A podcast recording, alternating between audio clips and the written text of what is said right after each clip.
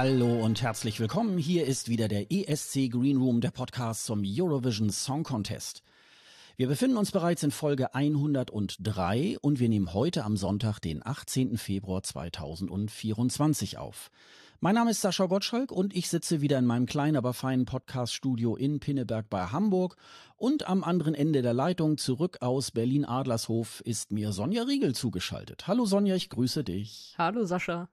Wusstest du, dass in Berlin ein Bauwerk steht, das nach einem norwegischen ESC-Song benannt ist? Das habe ich zufällig gefunden. Brandenburger Tor. ja, fand ich so witzig, weil ähm, wo ich vor zwei Jahren in Berlin war, habe ich da ja auch irgendwie äh, das gepostet. Oh, ah ja, genau. Ich habe vom Brandenburger Tor gepostet und dann hast du mir diesen Ohrwurm reingesetzt und als ich dann die Tage über dann so immer so durch Berliner, durch die Berlin äh, Straßen von Berlin so gelaufen bin, hatte ich dann natürlich immer diesen äh, Ohrwurm im Kopf und jetzt hattest du auch noch mal gepostet und dann auch äh, unterlegt mit dem Song Brandenburger Tor. Mir haben mehrere Leute geschrieben, die den nicht kannten und die oh. total begeistert waren davon, dass es einen norwegischen Song darüber gibt. Ja, ja, aber wir haben ja im Podcast schon des Öfteren darüber gesprochen und ich fand ihn eigentlich immer nicht so toll, aber irgendwie ist es ein Grower für mich geworden, nachdem du das ja immer wieder eingeführt hast und dann habe ich so gedacht, ja, und mittlerweile gehört das irgendwie dazu. Ja, geht jetzt doch an, wir mögen dich. Du hattest ja auch äh, sehr aufregende Tage in Berlin. Du warst direkt vor Ort beim deutschen Vorentscheid. Bist du müde? Wahrscheinlich, ne? Hast viel gearbeitet. Ja, ja, ich, ich, bin sehr müde. Ähm, natürlich war es auch spannend alles, aber mhm. dann, äh, also rein körperlich ist es ja doch immer so ein bisschen eine Qual. Also wenn man dann so so viel macht wie ich, ich das war auch zu viel. Also ich habe ja irgendwie Fotos, Videos, Texte. Ich muss mich da irgendwann ein bisschen beschränken. Ich weiß zwar noch nicht auf was, aber irgendwie war es dann doch viel und gerade mit schlechtem Hotel WLAN, bis dann alles hochgeladen ist und so weiter. Ähm, ja, wurden die Nächte da doch immer so ein bisschen länger. Aber man weiß ja, was da auf einen zukommt und man macht's ja auch gerne und ja, dann kommt aber natürlich auch noch äh, Anfahrt, Rückfahrt dazu. Deswegen war gestern mein Rückfahrtag und jetzt müssen wir natürlich heute direkt darüber reden. Mhm. Ich hoffe, es ist nicht so unkoordiniert, wie es gerade sich noch in meinem Kopf alles anfühlt. Wir werden es gleich irgendwie zusammenbringen. Ja, ich muss es auch noch ein bisschen verdrahten und ich bin äh, tatsächlich froh äh, und, und gespannt, ähm, ähm, wie wir beide darauf schauen. Und ich finde das ganz interessant. Du warst jetzt tatsächlich vor Ort, hast dir ja auch die Proben angeguckt. Und ich habe tatsächlich äh, die Woche über, weil es ähm, auch äh, bei mir im Job ein bisschen äh, hoch herging, ähm, und ähm, ja, war irgendwie auch eine komische Woche. Ähm, und ich äh, habe dann tatsächlich auch bei, äh, bei, bei Twitter oder Instagram oder so habe ich auch immer deine, deine Fotos auch gesehen, auch das, was so die Kollegen äh, von ähm, ESC Kompakt oder wer auch immer äh, gepostet hat, äh, das habe ich immer nur so aus den Augenwinkeln. Und dann habe ich eigentlich ähm, mich am Freitagabend vor den Fernseher gesetzt und mir das angeschaut. Und äh, ich glaube, äh, das sind so zwei Blickwinkel. Ich glaube, die können wir irgendwie jetzt ganz gut irgendwie einfangen. Das werden wir jetzt dann natürlich auch gleich machen. Ich freue mich da drauf. Das ist ja immer neben der Finalfolge, die wir dann immer so nach dem Finale des ESC machen, ähm, ist das ja auch immer so eine ähm, ganz interessante Folge, so der deutsche Vorentscheid.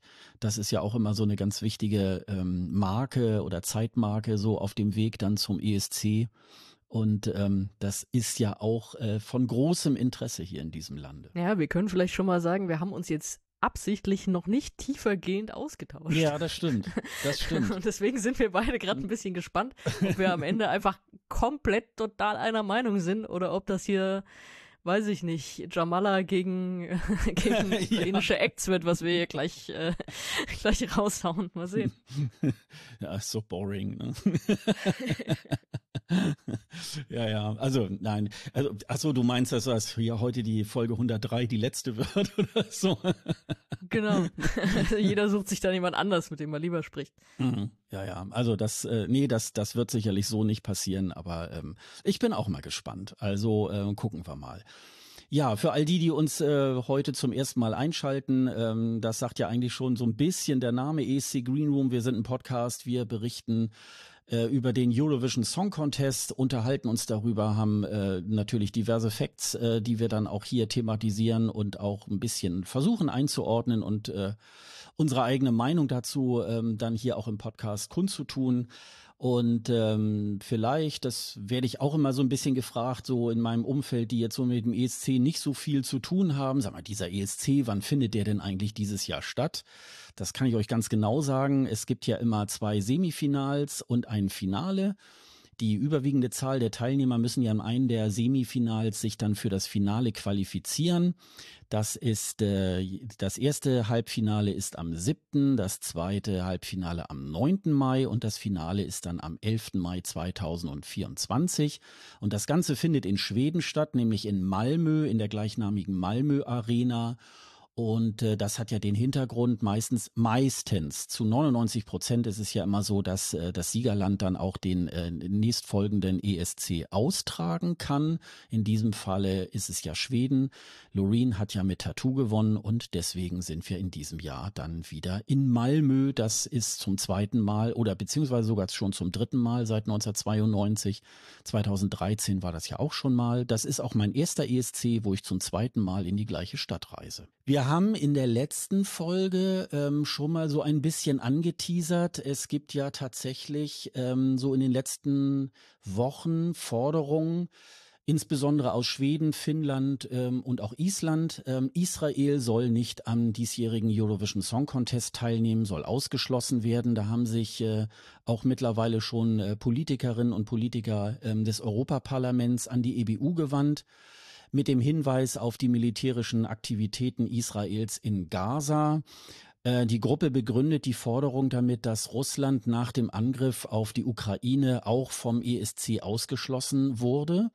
Und jetzt hat der EBU-Generaldirektor Noel Kuran heißt der am Donnerstag bekannt gegeben, dass sowohl die Reference Group, das ist so eine Art Lenkungsausschuss, äh, wo es äh, um, ja, ich sag mal so Belange des ESC gibt. Da wird dann manchmal auch so diskutiert, ähm, ob ein Song zugelassen werden darf, weil er bestimmte Kriterien nicht erreicht und äh, nicht erlangt und so weiter. Und äh, auch die EBU-Geschäftsführung haben jetzt eine endgültige Entscheidung getroffen. Und äh, sie haben sozusagen in einer Pressemitteilung gesagt, endgültig ähm, lehnen sie einen Ausschluss Israels ab. Die dürfen also äh, daran teilnehmen. Eden Golan wird ja in diesem Jahr für Israel ähm, am ESC teilnehmen. Sie ist in einer Castingshow gewählt worden und ähm, Israel wird also ganz normal daran teilnehmen. Hintergrund war ja, die Hamas hat ähm, Israel am 7. Oktober mit einer Terrorattacke überfallen und über 1000 Personen getötet und äh, entführt. Und das israelische Militär hat daraufhin ähm, Aktivitäten im Gaza ähm, vorgenommen, äh, um die verantwortliche Hamas dort zu bekämpfen. Und dabei sind im Gaza mittlerweile oder in Gaza ist es ähm, auch bis heute ähm, zu vielen Toten gekommen. Ähm, die Leute sind dort äh, tatsächlich ähm, umzingelt von Bomben, sage ich jetzt mal. Und äh, auf beiden Seiten wird natürlich sehr heftig die Diskussion geführt. Und ähm, das äh, ist sozusagen der Hintergrund. Ich glaube, damit ist es auch tatsächlich jetzt erstmal äh, beigelegt, weil sich die EBU da tatsächlich jetzt äh, darauf ähm, bezogen hat. Ähm, ja, Sonja, was meinst du? Ähm, ist das in Ordnung, äh, dass Israel daran weiterhin teilnehmen kann? Boah, große politische Frage. Ja, ja. Habe ich ja schon das letzte Mal gesagt, dass das eigentlich ist das ja nicht zu beantworten. Mhm. Weil es wirklich schwer ist. Aber ähm, wie du gesagt hast, da bin ich dabei. Es ist gut, dass es jetzt so eine endgültige Entscheidung einfach gibt, dass die EBU dann sagt, hey, so ist es und fertig. Weil eigentlich hatte man ja auch so das Gefühl, es ist jetzt äh, ein bisschen abgekühlt in der Richtung, dass es so, gefühlt waren ja vor diesen äh, Entscheidungen in manchen Ländern, haben, haben ja irgendwie mehrere gesagt, so ja, aber wenn Israel teilnimmt, dann will ich nicht. Aber jetzt so von denen, die gewonnen haben, hört man das ja nicht mehr. Also es ist ja jetzt so, weil ja, dann äh, das, das irgendwie nochmal zu bekräftigen, so ich habe jetzt zwar gewonnen, aber eigentlich äh, will ich dann doch nicht, weil Israel ist ja dabei, habe ich jetzt so von keinem vernommen. Und dadurch ist das ja dann auch so ein bisschen abgeebbt wieder.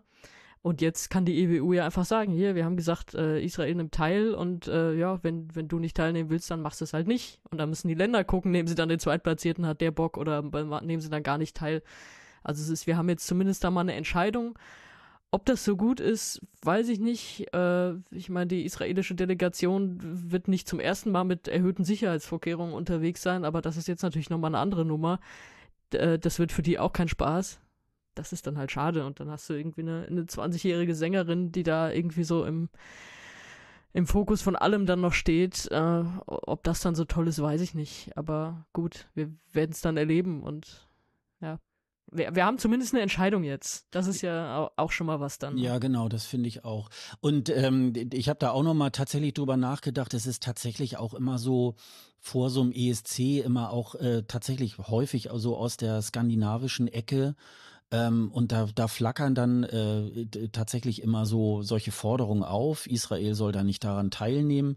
Aber eigentlich, wie du eben schon sagst, irgendwie äh, ebbt das dann auch immer ganz schnell wieder auf und ist dann nachher, wenn der ESC dann auch stattfindet oder die ESC-Woche ist oder die beiden ESC-Wochen, äh, dann ist das eigentlich auch schon fast gar kein Thema mehr. Also insofern ist das dann auch immer so ein bisschen fast so ähnlich wie wenn die Saison losgeht, oh, wird jetzt wohl Liechtenstein dran teilnehmen. Also es sind dann auch immer so Themen, wo es dann so ein bisschen äh, schwierig wird. Ähm, die EBU hat sich ja noch dazu geäußert in diesem Vergleich, ja, das ist ja wie Russland nach dem Angriff auf die Ukraine, aber ähm, da ist es ja halt dann auch tatsächlich, dass vorher Israel eben halt auch angegriffen wurde von der Hamas und sich da natürlich entsprechend auch ähm, verteidigt. Ähm, ob das, ob das alles so so richtig ist, ähm, es werden ja auch Menschenrechtsverletzungen irgendwie äh, kundgetan, aber ich glaube, die ist, die sind dann tatsächlich auch auf beiden Seiten ähm, da tatsächlich zu verzeichnen und ähm, das ist natürlich auch ganz ja, ganz schwierig zu bewerten und ich, ich halte mich da auch äh, überhaupt nicht für so einen Nahost-Experte, der da jetzt drüber sprechen kann. Also ähm, da verweise ich dann tatsächlich auch auf die, speziell auf die öffentlich-rechtlichen Angebote. Auch ähm, der Deutschlandfunk macht da ja auch des Öfteren da ganz interessante Beiträge über äh, das, was so im Nahen Osten da gerade so passiert. Also ich glaube, ähm, das ist ein ganz schwieriger äh, politischer Fakt, aber ähm, ist gut, dass es dann jetzt tatsächlich erstmal so abgehandelt wurde. Ja, aber äh, natürlich, also ich will das jetzt nicht so darstellen lassen, als würde ich diese Proteste da gar nicht verstehen. Weil so wie du es gesagt hast, natürlich äh, gibt da irgendwie jetzt dieses, was, was man irgendwie so dann als Verteidigung deklariert, äh, dass da auch ganz viele schlimme Sachen passieren und mit, mit vielen Toten, du hast es ja eben schon beschrieben. Das, ähm, das ist ja nicht wegzudiskutieren. Und das ist ja dann auch ein valider Punkt, wenn man sagt, will man jetzt so ein Land, was da irgendwie solche Verbrechen begeht, ausgelöst von wie auch immer, ne, will man das jetzt dabei haben bei so einem äh, friedlichen Musikwettbewerb, wie man ihn dann immer deklariert, dann wird natürlich auch so ein bisschen die Frage sein, wie die sich geben als, als Delegation und so, weil ich meine, ich hatte irgendwie jetzt so von der Künstlerin den Satz gelesen, als sie gewählt wurde, so, ja, Israel äh, darstellen jetzt erst recht und so ich weiß nicht, ob, ob das dann so ein guter Weg da ist, da hinzugehen, so von wegen wie hier, also so ungefähr sich dann zu geben wie, wie die Ukraine halt vor zwei Jahren. Das, da hätte ich jetzt auch keine Lust drauf. Und das, das müssen wir dann halt vor Ort sehen, wie, wie, wie die sich dann geben, wie die sich artikulieren in diesem, also da wird's ja dann auch, na gut, Pressekonferenzen offizielle nicht mehr so viel, aber werden ja dann auch da irgendwie an weiß nicht, diesen Fanclub-PKs, was auch immer es dann gibt, teilnehmen. Und da wird man sie, glaube ich, auch nochmal so ein bisschen dran messen, mhm. wie sie sich dann dort darstellen. Ja, ja. Ja, also wir stellen uns jetzt auch auf keine Seite. Das ist jetzt einfach tatsächlich so ein bisschen der ähm, mehr oder weniger neutrale Blick, den wir da drauf irgendwie halt haben. Und äh, wir sind jetzt mal gespannt. Wir sind vor allen Dingen mal gespannt, welchen Song Iden Golan jetzt äh, dann auf der Bühne dann ähm, zum Vortrage ja. gibt. Äh, Wir können künstlerisch ähm, noch gar nichts bewerten, das kommt auch noch dazu. Genau, und äh, aber ich glaube, äh, wenn der Song raus ist, äh, das können wir gut bewerten. Ich glaube, im Nahen Osten, da lassen wir mal so ein bisschen die Finger davon. Ich glaube, das ist so. Mehr können wir da, glaube ich, nicht zu sagen. Ja, dann gibt's natürlich äh, auch ähm, äh, einen schönen Fakt, äh, der, der dich jetzt wahrscheinlich nicht so interessieren wird, aber wahrscheinlich wieder Bastian, mit dem ich dann wieder im November dann äh, darüber sprechen werde, nämlich der Junior ESC 2024. Da hat's jetzt eine Entscheidung gegeben. Der 22. ES, Junior ESC wird in Spanien stattfinden. Man ist ja eigentlich davon ausgegangen, dass dieser Kinderwettbewerb ähm, erneut in Frankreich stattfindet. Zoe Clasure hat ja mit Coeur gewonnen.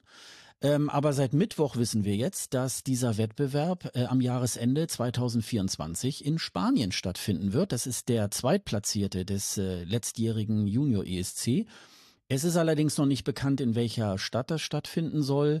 Die Bekanntgabe soll dann wohl etwas später folgen. Wahrscheinlich hat wohl das französische Fernsehen so langsam mal gesagt, so, das wird uns jetzt langsam ein bisschen zu viel, weil das wäre jetzt das dritte Mal innerhalb von vier Jahren gewesen, dass das Land äh, diesen Wettbewerb austrägt.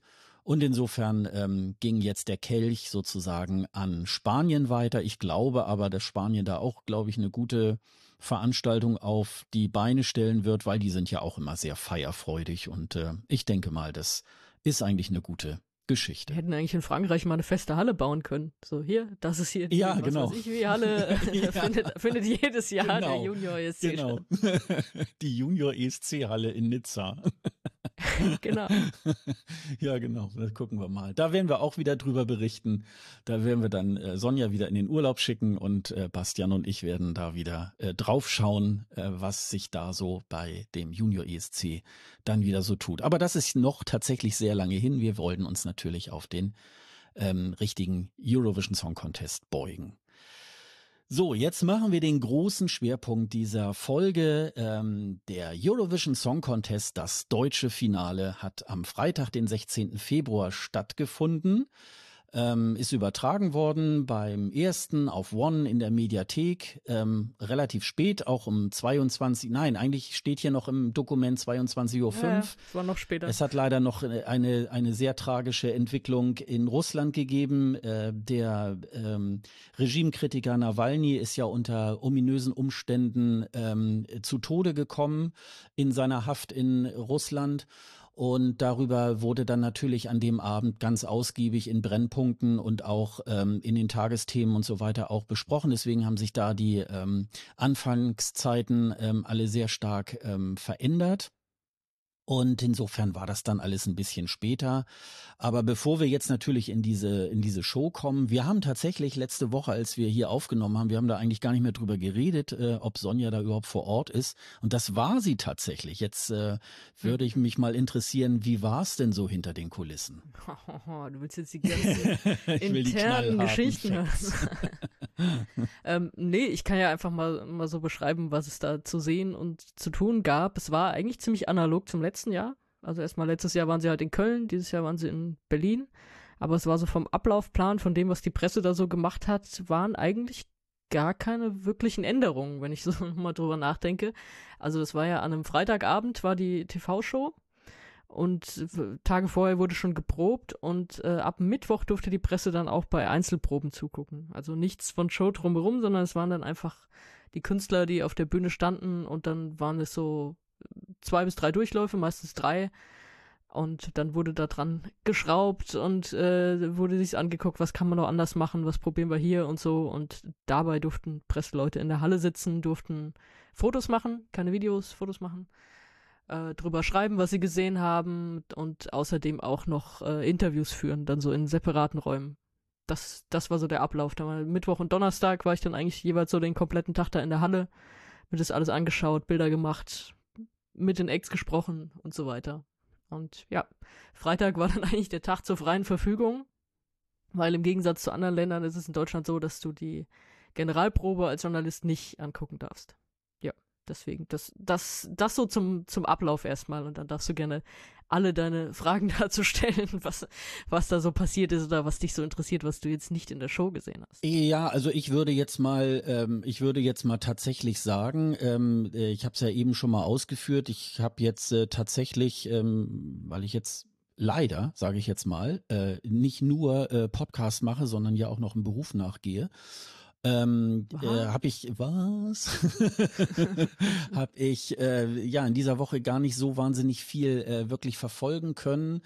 Ähm, ich glaube selbst Eurovision.de hatte glaube ich auch mal so Probensnippets oder so. Ähm, mich hat natürlich jetzt tatsächlich äh, der Sieg von Isaac äh, tatsächlich äh, sehr überrascht.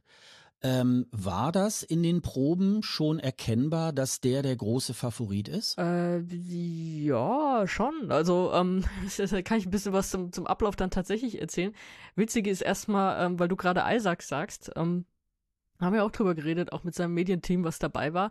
Äh, eigentlich ist, ist äh, nennt man ihn einfach Isaac. Das ist so, also so die, die deutsche Aussprache, wie es nennt, also auch nicht Isaac, sondern Isaac. Und dann aber ähm, haben wir irgendwann rausgekriegt, so in englischen Interviews stellt er sich auch schon als Isaac vor und hat das auch, glaube ich, in dem, es gab dann ein für, äh, für die offizielle ESC-Seite haben sie dann auch noch kurz ein Video aufgenommen, so hier, ich bin das und ich hier fahre für Deutschland zum ESC, da hat er sich dann auch schon Englisch ausgesprochen. Also ich glaube, das ist jetzt auch wieder so ein Durcheinander. Das, wie wir es schon das letzte Mal mit äh, Rück und Rick hatten, von wegen so, ja, könnt ihr machen, wie ihr wollt. Also es gibt jetzt irgendwie schon beide Aussprachen von ihm, die ihr beide benutzt. Das, das vielleicht erstmal dazu. Und dann Proben, ähm, ich finde schon, dass es sich so langsam abgezeichnet hatte. Also so für mich auf jeden Fall, weil äh, ich muss ehrlich sagen, wir hatten ja auch davor so ein bisschen schon mal über die Songs gesprochen. D der Song war für mich so irgendwo so in der Mitte platziert. Weil, weil wir machen ja dann immer so hier auch so unser Ranking da in der App, was, was finden wir am besten und was nicht und so. Da war das so in der Mitte. Und ich muss auch gestehen, dass ich irgendwie so, so vom Gefühl her dachte, okay, das ist ein Universal-Künstler, also schon mit, mit Major-Label und so die sind froh, da überhaupt mal so eine, so eine Plattform für einen ihrer Künstler zu kriegen, weil es ja einfach, es gibt ja kaum Musikshows in Deutschland, äh, schon gar nicht für diese, die, diese Pop-Richtung, ihn da unterzubringen, ein bisschen coole Promo zu machen und das so mitzunehmen. Deswegen hatte ich ihn jetzt erst so gar nicht, gar nicht so arg auf dem Zettel, ehrlich gesagt. Und dann habe ich seine erste Probe gesehen und dachte, boah, was für eine Stimme. Was, also was für eine, was für eine Power in dieser Stimme und irgendwie was für eine Präsenz auch. Und das, obwohl er tatsächlich erst in der ersten Probe fast so aufgetreten, wie dann, wie dann am Ende hatte, glaube ich, jetzt äh, im Finale noch so eine Jacke drüber, aber so er ist ja auch in diesem Kapuzenpulli dann einfach aufgetreten. Was schon auf der, auf der Journalistentribüne war schon so, ja, das ist aber noch nicht sein Outfit, oder? Das ist, wird der so, so? Nee, der zieht noch was anderes an. Und nee, das war es eben nicht. Und er ist da einfach hingekommen, wie so der, der Typ von nebenan, der jetzt mal aber stimmlich so richtig einen raushaut. Und da habe ich schon gedacht, oh, das ist aber, also da ist wirklich was dahinter. Das, das kann schon irgendwie doch weiterkommen, als ich gedacht habe. Und vielleicht da nochmal auch so ein Probenhintergrund. Ähm, ich habe bei ihm zwei Durchläufe in der ersten Probe gesehen. Also es gab drei, aber ich habe den ersten, den zweiten gesehen, bin dann für Interviews raus. Und im ersten Durchlauf hatte er noch so Wände mit da stehen. Mhm. Das ist, also okay. ihr, ihr, kennt ja jetzt die Abschlussperformance, da war ja nichts auf der Bühne, war ja nur er. Aber er hatte so zwei, zwei Wände, die so ein bisschen schräg standen und auf die auch so diese Lichter projiziert waren, die, die er dann auch so im Hintergrundbild später noch hatte. Und die waren dann beim zweiten Durchlauf weg. Und das habe ich ihn natürlich später auch gefragt, was, was es damit auf sich hatte und wie es dann am Ende aussehen soll. Und er der hatte sich das eigentlich überlegt, dass er die haben will, diese Wände, um so ein bisschen so eine Enge zu symbolisieren. Die, äh, also so, um, um auch diesen Stress noch mehr einzufangen, die dieser Song hat, durch, durch so eine Enge. Und die Wände sollten dann weggezogen werden bei dem Moment, wo dann später so die Steadicam ihn so von hinten einfängt. Da sollten ja weggezogen werden, dass, es, dass sich das so öffnet. Das war sein Gedanke dahinter. Und das sah aber wohl, also ich habe natürlich auch so ein bisschen durch Kameralinse geguckt, ein bisschen auf den Bildschirm und ein bisschen auf die Bühne. Das sah aber wohl im Kamerabild da nicht so gut aus, weil das so dann zurückreflektiert hat und so. Deswegen haben sie relativ schnell gesagt, wir nehmen diese Wände wieder raus. Und deswegen waren die am Ende dann auch nicht, nicht in der Bühnenshow drin. Aber das, das vielleicht noch so als, als Hintergrund, äh, was Leute jetzt nicht gesehen haben. Und vielleicht überlegen sie sich ja auch wieder für Malmö mit Wänden das so zu machen. Das noch dazu. Und dann fand ich es noch sehr interessant, weil ich hatte mit ihm halt auch einfach so einen so 15-Minuten-Slot, ähm, also 5 bis 10 Minuten, kein 15-Minuten-Slot, dass ich mit ihm gesprochen habe in einem kurzen Interview. Und dann halt auch so generell, ja, wie gesagt, er hat mir das mit den, mit den Wänden da erzählt. Und dann noch, noch gefragt, was ihm jetzt diese, diese Teilnahme da bedeutet und der ESC. Und dann kam so eine, so eine Antwort, die mich schon doch irgendwie beeindruckt hat, weil er dann gesagt hat, ja, so viele Leute gucken dazu und alles. Und ganz ehrlich, also ich weiß jetzt schon, wenn ich das hier nicht gewinne, wenn ich hier nicht weiterkomme, ich weiß, das wird mich echt mitnehmen. Ich weiß, dass da, also so, weißt du, so, das, das war irgendwie so eine Aussage, so, dass du gemerkt hast, okay, der, der will da wirklich gewinnen. Und so, das ist, das würde dem richtig hart was ausmachen, wenn er das nicht schafft. Und, und das war so ein Eindruck, den ich dann von ihm hatte den ich davor irgendwie so einfach nur, als ich den Song gehört habe, hätte ich nicht gedacht, dass das so dahinter steckt. Wie gesagt, der hat ein Major-Label. Das ist auch derjenige von dem Feld, wenn wir das, das Feld einfach mal durchgehen, von denjenigen, die da mitgemacht haben. Von Anfang an ist das der, wo ich gesagt hätte, unabhängig ob ESC-Teilnahme oder nicht, der macht die Karriere danach. Also, das ist derjenige, den du noch im Radio hörst. Das ist derjenige, der du, was weiß ich, so hier, da, ein Kampagnensong da im Fernsehen und da und da Auftritte und so. Das ist derjenige für die Karriere einfach. Jetzt abgesehen davon, dass Max sowieso schon die große Karriere hat und so, äh, Rick sowieso sein anderes Business noch mit, was er da alles vertont und so. Das ist der Sänger für die Karriere. Das hätte ich von Anfang an gedacht. Aber dass er auch wirklich so dahinter ist und sagt, boah, wenn ich das hier nicht schaffe, das, das wird mich richtig nerven so. Also, das fand ich eine starke Aussage. Und dann habe ich natürlich auch so mit dem Wissen dann noch die zweite Probe angeguckt und nach der zweiten Probe eigentlich schon gedacht, okay, der wird die Jurys gewinnen. Ich, ich wusste nicht, ob er das ganze Ding gewinnt, da war ich mir unsicher, aber ich war mir sicher, dass er die Jurys gewinnt. Und ich habe äh, äh unser Dr. Eurovision, äh, liebe Grüße, mit dem habe ich das im Pressezentrum dann geguckt, die Show Freitagabend. Ich habe ihm die Wette angeboten. Ich habe gesagt, Isaac gewinnt die Jurys. Willst du dagegen wetten? Er wollte nicht dagegen wetten. Er hatte dieses Gefühl dann irgendwie auch. Und also das finde ich schon, wenn man das jetzt so im Verlauf erzählt von den Proben, ähm, das ist für mich dann schon da sehr gewachsen. Ich wusste nicht, ob er das ganze Ding gewinnen kann, aber ich habe dann schon gedacht, okay, das, da ist schon einiges dahinter und der, der wird gut abschneiden. Und als ich wusste, dass es ihn auch sehr ärgern wird, wenn er nicht gewinnt, ich dachte, ja, vielleicht, vielleicht schafft er es ja doch irgendwie. Und so ist es dann gekommen. Um welchen Wetteinsatz wäre es dann gegangen bei dir und das Dr. Halt, weiß ich nicht. Achso, okay. Das wäre ja noch auszumachen gewesen, ja, aber okay. ich, ich, weiß nicht, ich habe so hm. auf ein Kaltgetränk in Malmö spekuliert Na, oder so. Okay. Aber ähm, wie gesagt, wollte sich ja wollte sich ja inhaltlich nicht darauf einlassen, weil er vermutlich dann ein ähnliches Gefühl hatte. Mhm. Also mhm. das das war ja irgendwie war das so ein Juryauftritt, fand ich. Mhm. Uh, unabhängig davon, wir können es ja jetzt schon mal vorwegnehmen, er hat ja die Höchstpunktzahl bei Jurys und beim Televoting bekommen. Ja, ja. Aber ich fand so, das das ist sowas so ein so ein starker Sänger, so ein kraftvoller Sänger, das ist irgendwie was, was die Jurys kickt, fand ich. Und letztes Jahr hatten wir einen Jurysieger, der nicht so stark war. Also zumindest lange nicht so stark wie Isaac jetzt, fand ich. Ähm, da war es für mich irgendwie, irgendwie hat das, hat das, dieser Auftritt hat für mich Jurysieger ausgestrahlt. Für dich auch?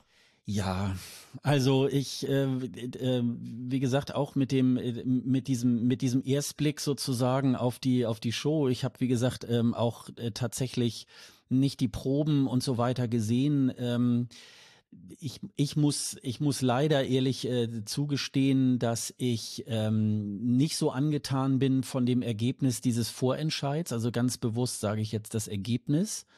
Ähm, ich glaube, ähm, äh, dass wir damit leider auch wieder keinen Blumentopf gewinnen werden, weil es ähm, dann doch vom, äh, vom Song her äh, dann doch wieder, wieder so ist, ähm, dass es dann leider auch wieder im letzten Drittel irgendwo äh, sich abspielen wird. Ich glaube, es ist nicht äh, außergewöhnlich genug. Und ich glaube, dass das ähm, leider nicht wirklich der, der richtige, der richtige Griff irgendwie auch gewesen ist. Man muss aber natürlich äh, zugestehen, wie du schon sagst, ähm, beide Höchstzahlen, einmal von der Jury und auch vom Publikum. Ähm, das muss ja irgendwas ausgelöst haben bei den Leuten. Ähm, und für mich war es dann tatsächlich ähm, auch nicht mein eigener Favorit. Manch, also das, das geht ja sowieso meistens auseinander. Ich ähm, habe da sicherlich auch ähm, anderen Geschmack als das, was ähm, letztendlich nachher da auch äh, gewinnen wird. Aber ähm, ich, ich habe dann schon, ich habe schon eher so am Ende äh, tatsächlich so gedacht, ähm, dass es beispielsweise der der Rick irgendwie halt macht, weil es natürlich schon eine sehr außergewöhnliche Performance war und ähm, das ist eigentlich, ich sag mal so, äh, größtenteils in der ESC-Bubble auch eigentlich so erwartet worden. Aber wie das eben halt auch mit so einem Fan-Favorite auch dann manchmal ganz oft ist, ähm, die Fans können sich natürlich da auch manchmal sehr stark dann auch täuschen äh, mit der mit der ganzen Geschichte. Und bevor wir da jetzt so in die einzelnen Songs dann auch tatsächlich so einsteigen, da können wir das ja dann noch mal ein bisschen ähm, intensiver dann auch besprechen. Aber ähm, hm, ich finde es ein bisschen schade, äh, weil ich glaube, ähm, es geht ja nicht unbedingt so sehr darum, äh, was wir wirklich irgendwie gut finden, sondern mit welchem Song haben wir da wirklich auch die größten Chancen und äh, die sehe ich bei dem ähm, Isaac irgendwie halt wirklich nicht. Also ist eher für mich ein bisschen enttäuschend. Wer war denn dein Favorit? Drehen wir es mal so hin. Naja, gut, mein Favorit, ich glaube, das habe ich auch schon, äh, letztes Mal habe ich es schon mal gesagt, war äh, die Budin, wobei mir war auch das... mit, mit Bühnenshow? Ja, auch mit der Bühnenshow, aber ich wusste auch, klar, die gewinnt nicht. Also die wird irgendwie zweite, dritte, äh, das ist ja auch äh, tatsächlich, und ähm, ich habe dann tatsächlich irgendwie auch so gedacht, ja, der, der Rick äh, hat schon tatsächlich äh, so dass das beste Potenzial, ähm, wo ich so dachte, ähm, ja, der kann das, äh, der kann das wirklich auch reißen. Ob er es gewinnt, ähm, ist ja immer so eine Geschichte, da sind wir uns immer alle ganz, ja, der wird das machen und so weiter. Aber ähm, wir haben jetzt im Moment gerade, es sind, was sind, glaube ich, 15 Songs oder so, sind jetzt gerade bekannt von den 37. Da kann tatsächlich auch noch eine ganze Menge irgendwie halt passieren. Es ist schon auch eine ganze Menge passiert, so dass ich glaube, dass der Isaac da auch eher, äh, da auch schon im, im unteren Drittel irgendwie halt stattfindet. Und das finde ich natürlich ein bisschen schade, weil vielleicht machen wir jetzt auch schon mal so ein bisschen äh, so, so die, die Schleife so mal auf das große Ganze. Ähm, es gibt für mich so zwei Dinge, wo ich so sage, es gibt wirklich Teile, die ich ganz schrecklich fand an diesem Abend. Ähm, und es gab so. ich, ich hätte noch ein bisschen was zur Musik, aber dann können wir das schrecklich in der Show besprechen. Ja, wir, ich würde gleich mal dann die, die Songs einfach mal so im Einzelnen einfach hm? vielleicht, glaube okay. ich, dann besprechen. Okay. Ähm, es gibt da irgendwie ganz schlimme Sachen und ähm, bei der Musik muss ich sagen, die hatte dieses Jahr schon tatsächlich sehr viel Gutes. Es hat mich ähm, wirklich schon ähm, sehr beeindruckt dass wir ähm, das wirklich schon so einigermaßen divers auch ähm, Musik zur Auswahl stand. Ähm, ich kann mich dran erinnern, insbesondere vor zwei Jahren, wo wir eigentlich fast lauter nur Radiosongs mhm. irgendwie hatten. Und das war dieses Mal wirklich schön, abwechslungsreich. Es hat auch Spaß gemacht. Ich weiß nicht, also ich las dann immer so in den äh, äh, in den sozialen Medien halt auch aus der Bubble, oh Gott und wie furchtbar die Bühnenbilder und so weiter. Im Großen und Ganzen muss ich ehrlich sagen, man hat sich ich würde mal sagen, bis auf eine Ausnahme hat man sich wirklich sehr viel Mühe für jeden einzelnen Künstler irgendwie gemacht. Und ähm, äh, das war größtenteils war das irgendwie schön. Ich fand eigentlich auch ähm, das Bühnensetting fand ich schon mal sehr sehr schön. Das war natürlich schlicht, aber es war tatsächlich auch wirklich ähm, äh, gut zu gucken. Und insofern äh, an der Stelle fand ich es schon mal irgendwie ganz schön. Ähm, den Rahmen, muss ich sagen, der ist tatsächlich noch ein bisschen äh, diskussionswürdig ähm, da in der, in der Hinsicht. Wollen wir da vielleicht schon mal äh, auf, diese, auf diese Klammer so ein bisschen eingehen? So was da ich, drum, drumherum passierte oder wolltest du noch was anderes sagen? Aber ich wäre eigentlich erstmal bei der Musik geblieben. Ja, dann, dann machen wir erstmal die Musik. Dann machen wir erstmal die Musik. Wollen wir in der äh, Startreihenfolge vorgehen? Können wir auch machen. Ja. Mhm. Da haben wir als erstes 99 äh, mit Love on a Budget. Ja, das, das war so der Song, bei dem man dachte, ja, der ist halt auch dabei, das äh, schön, war irgendwie, das Gute daran war ja, dass man mal ein Band-Setting hatte.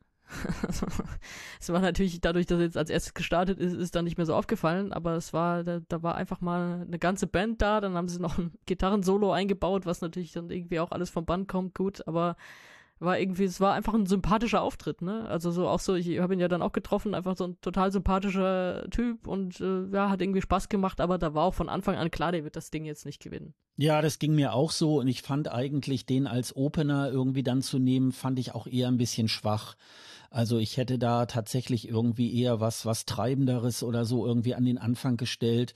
So war das dann eher ähm, erstmal, also wenn man jetzt so, wenn man jetzt so ähm, gar nichts mit dem, mit dem ESC oder mit dem Vorentscheid zu tun hat, dann hätte man jetzt erstmal so gedacht, was, was ist das? Also mir ging das insgesamt bei dem Song so, auch wo ich es dann irgendwie halt tatsächlich immer nur so auf der Tonspur dann gehört habe. Ähm, das war für mich so ein Song, ja, der plätscherte so ein bisschen immer so vor sich hin. Also ähm, das gut viel Musik, aber ähm, da, da kann man auch nicht so viel an einem Refrain festmachen oder so. Ich glaube, wenn wir das zum ESC geschickt hätten, wäre, glaube ich, auch so eine Geschichte, dass ich dachte, so, ja gut, also ähm, guter Musiker und auch eine tolle Geschichte, war ja irgendwie auch sein Bruder mit auf der Bühne und so und dann nochmal so mit diesem Gitarrensolo, um nochmal so ein bisschen so zu zeigen, ja, ist auch schon richtig ein ernstzunehmender Musiker. Aber es war jetzt nicht so der wahnsinnig große äh, Burner irgendwie, würde ich jetzt mal sagen, ne? Und dann haben wir Leona mit äh, Undream You. Was ich da ja tatsächlich irgendwie ganz schön fand, war, das war eine, das war eine Aufnahme mit einem One-Shot. Also es gab irgendwie nur eine Kameraeinstellung. Also ähm, es war so ein, so ein äh, erstmal Heranzoomen an sie, äh, an Leona, dann wurde sie so ein bisschen umkreist, so dass man auch noch mal so das Publikum auch noch mal sehen konnte dabei.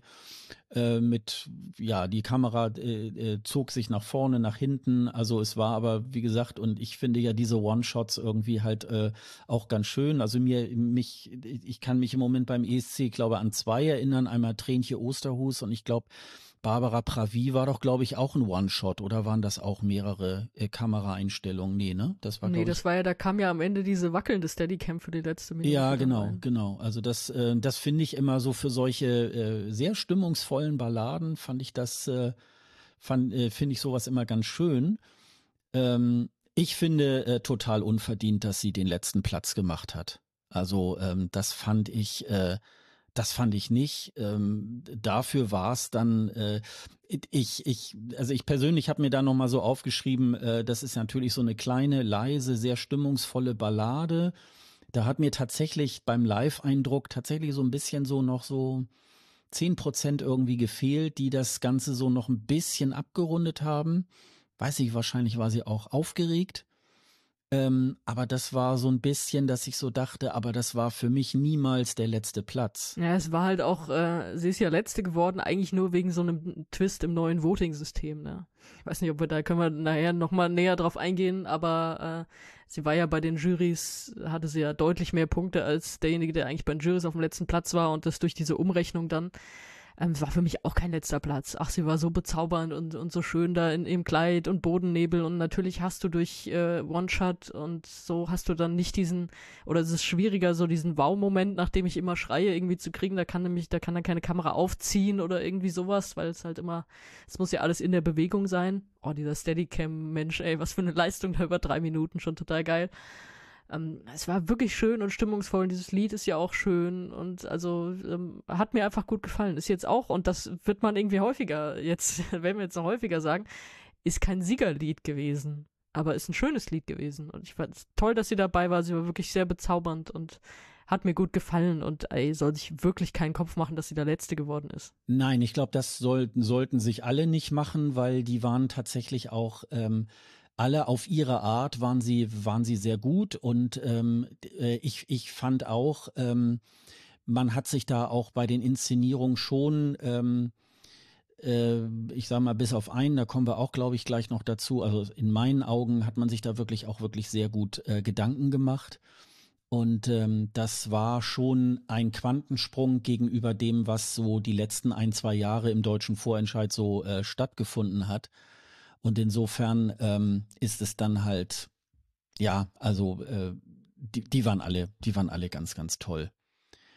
Ja, aber Isaac, ähm, haben wir da schon alles gesagt? Ähm, ja, ich, ich, ich sag vielleicht gleich noch was, wenn wir zurückkommen, so ein bisschen im Vergleich. Weil, also, wir haben es ja eben gesagt, er hat einfach beide gewonnen, Juries und Televoting. Ja, dann machen wir das so. war aber der ja. war von vielen der Favorit. Vielleicht da habe mhm. ich noch mal so ein bisschen so einen Vergleich, weil ich natürlich überlegt habe, warum. Mhm. Und mhm. das würde ich aber dann gleich an der entsprechenden Stelle dann anbringen.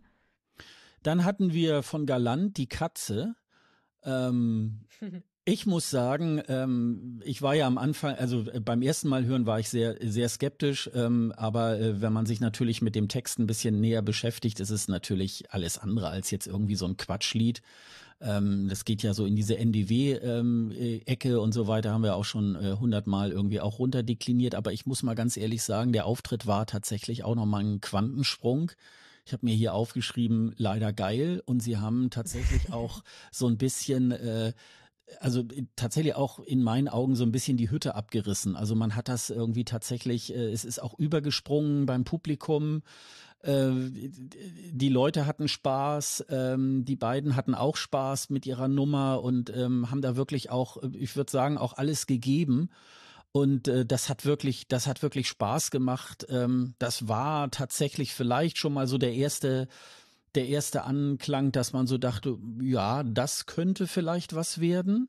Auch wenn man sicherlich ähm, ja so äh, tatsächlich im Internationalen vielleicht nicht so gut transportieren kann, weil eben in Deutsch und ähm, das ist natürlich dann immer so schwer, dann auch noch so die Message dieses äh, Songs so ein bisschen ähm, weiterzutragen. Aber das hatte schon sehr viel, sehr viel Gutes, fand ich. Ja, das war cool. Also irgendwie so, man hat denen einfach abgenommen, dass sie das sind.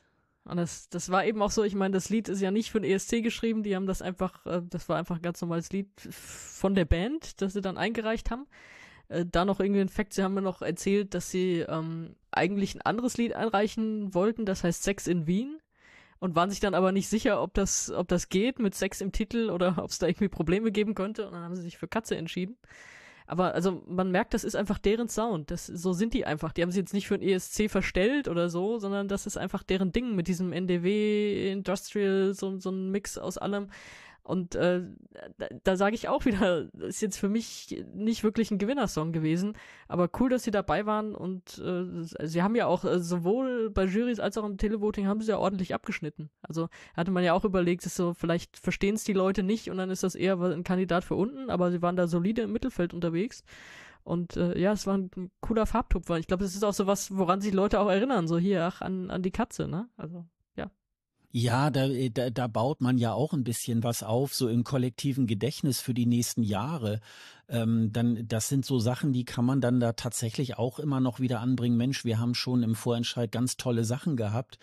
Und ähm, vielleicht ist das auch so eine Geschichte wie mit Rosenstolz irgendwie, die ja da auch damals äh, nicht äh, den ESC gewonnen, äh, den, den Vorentscheid gewonnen haben, aber doch eigentlich eine, auch eine super Karriere äh, dann hingelegt haben und so. Und ich glaube, vielleicht ist das ist das so was Ähnliches. Also das kann ja auch ähm, kann ja wirklich auch äh, wirklich was was bringen halt. Ne?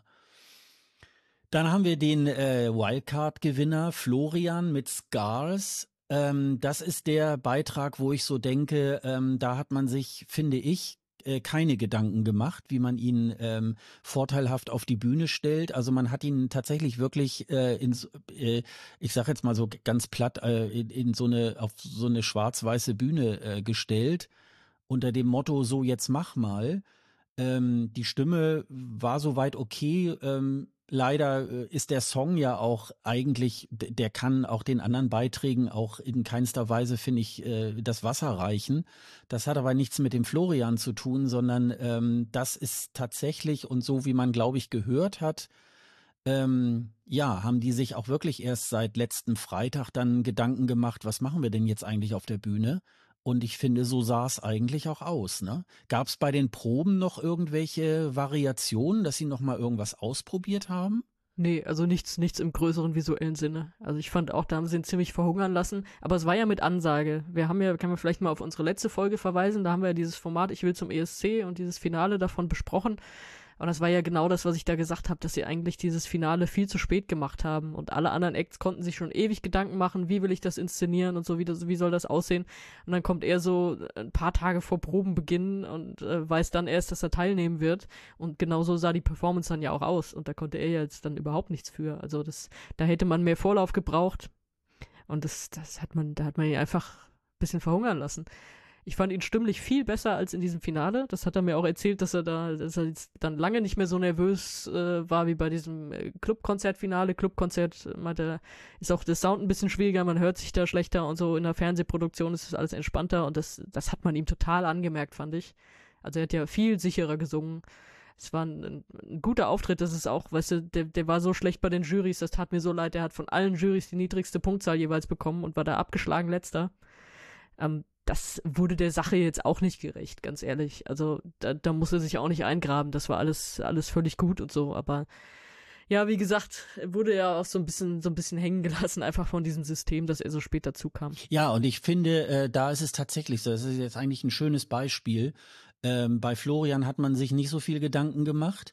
Und so waren aber die letzten zwei Jahre ähm, die Vorentscheide oft. Ne? Also das, das naja gut, ne? letztes Jahr würde ich noch so ein bisschen rausnehmen, ja, da, da waren ja. sie schon wieder mehr drin, aber gerade der vor zwei Jahren, da war ja alles so, ja, hingestellt, macht mal, also so wirkte es nach außen.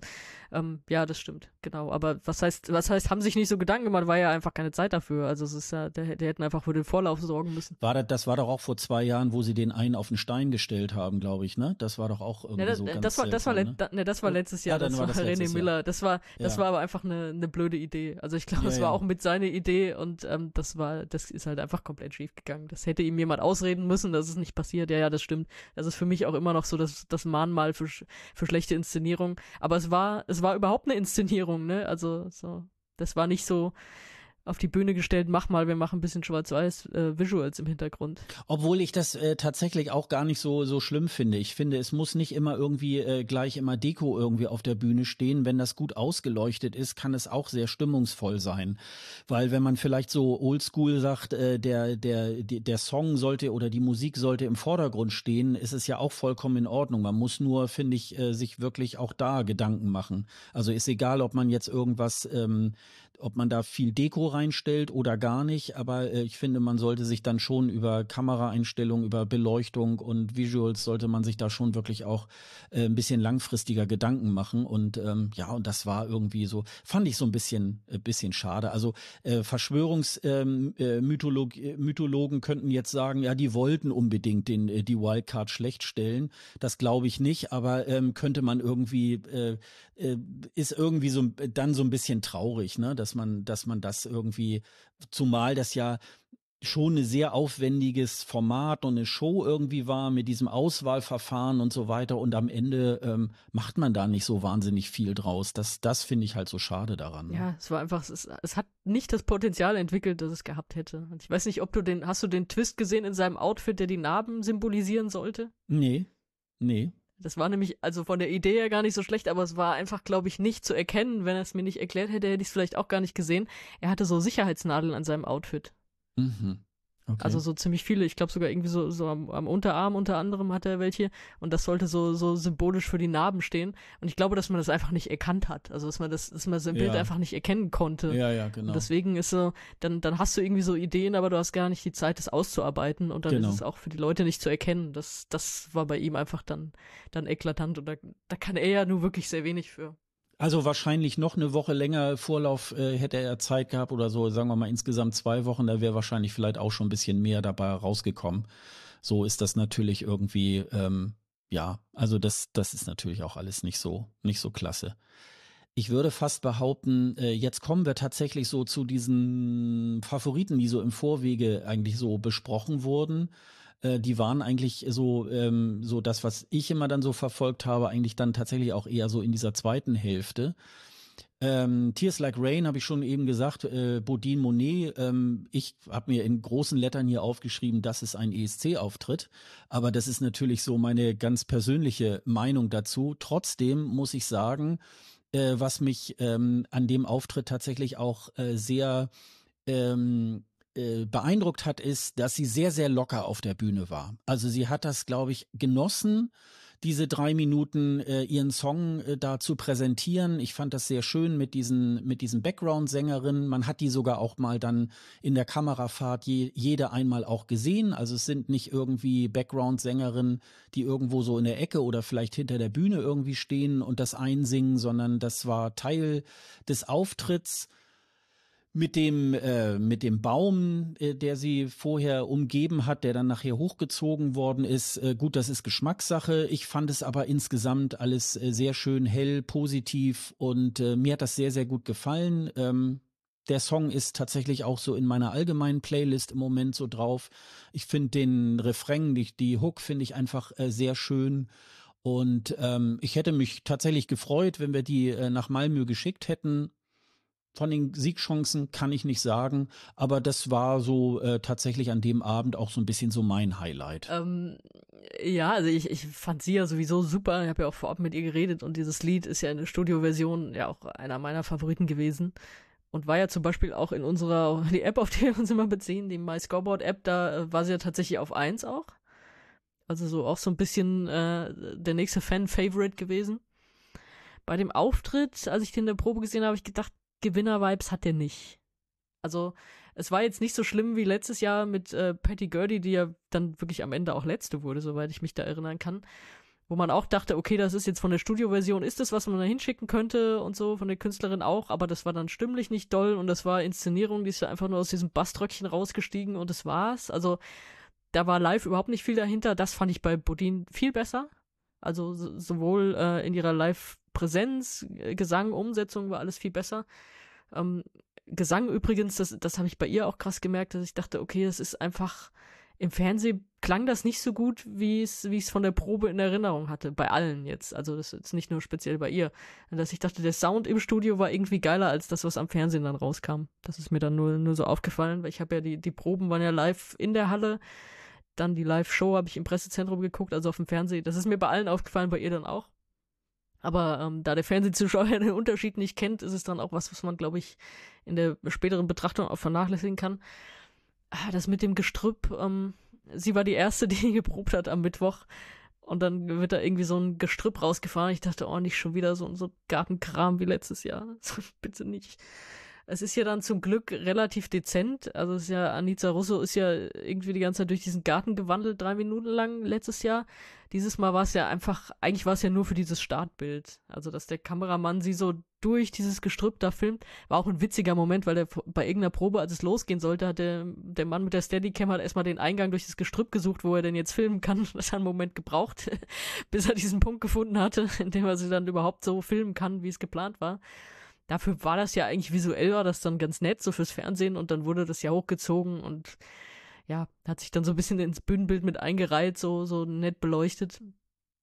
Und ich fand tatsächlich dieses, dieses Lebhafte, was du gerade beschrieben hast, das hat mir auch gut gefallen, mit diesen, mit diesen Background-Sängerinnen, die dann wirklich auch zu sehen sind, die da auch so ein, wie du gesagt hast, diese Kamerafahrt, wie sie sich alle in die Kamera gedreht haben, das, das war alles ganz, ganz cool irgendwie.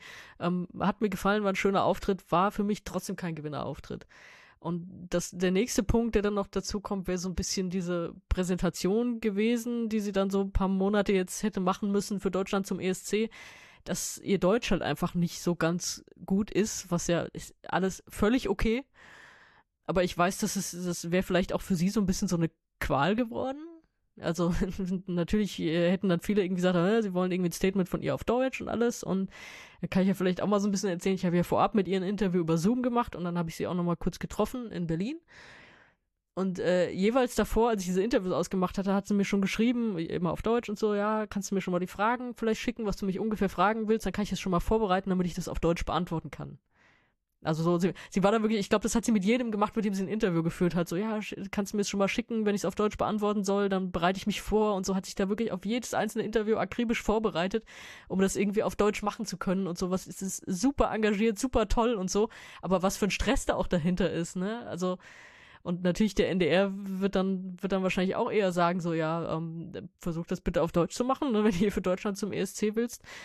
Und ähm, das, das hätte, glaube ich, da, da hätte sie sich so einen Stress gemacht dann. Und das, weiß nicht, ob, ob das für sie so gut gewesen wäre. Das, da hätte sie mir irgendwie so leid getan. Also ich habe dann, als wir, in, als wir in Berlin gesprochen haben, ich gesagt, komm, das, das ist jetzt, äh, wenn das einfacher ist, wir sprechen einfach kurz auf Englisch. Das ist alles überhaupt kein Problem, ne? Also, aber du weißt ja dann auch die Diskussion, äh, fährt jemand für Deutschland hin und gibt dann, der spricht dann aber Englisch im Fernsehen oder so. Du, du kennst ja diese ganzen Kartoffelmenschen, die dann kommen und kommentieren. Wir, wir haben sie ja jetzt auch schon, die andere Sachen kommentieren. Ähm, ich weiß nicht, ob das, ob das für sie dann am Ende so, so glücklich gewesen wäre. Klar, es geht am Ende um den Auftritt, um die Musik, um diese drei Minuten in Malmö. Aber du weißt das ja auch, was alles dann äh, so im Vorlauf da passiert. Und wie sie sich da in jedes Interview reingefuchst hat. Ich meine, wie viele Interviews hätte sie dann gehabt zwischendrin?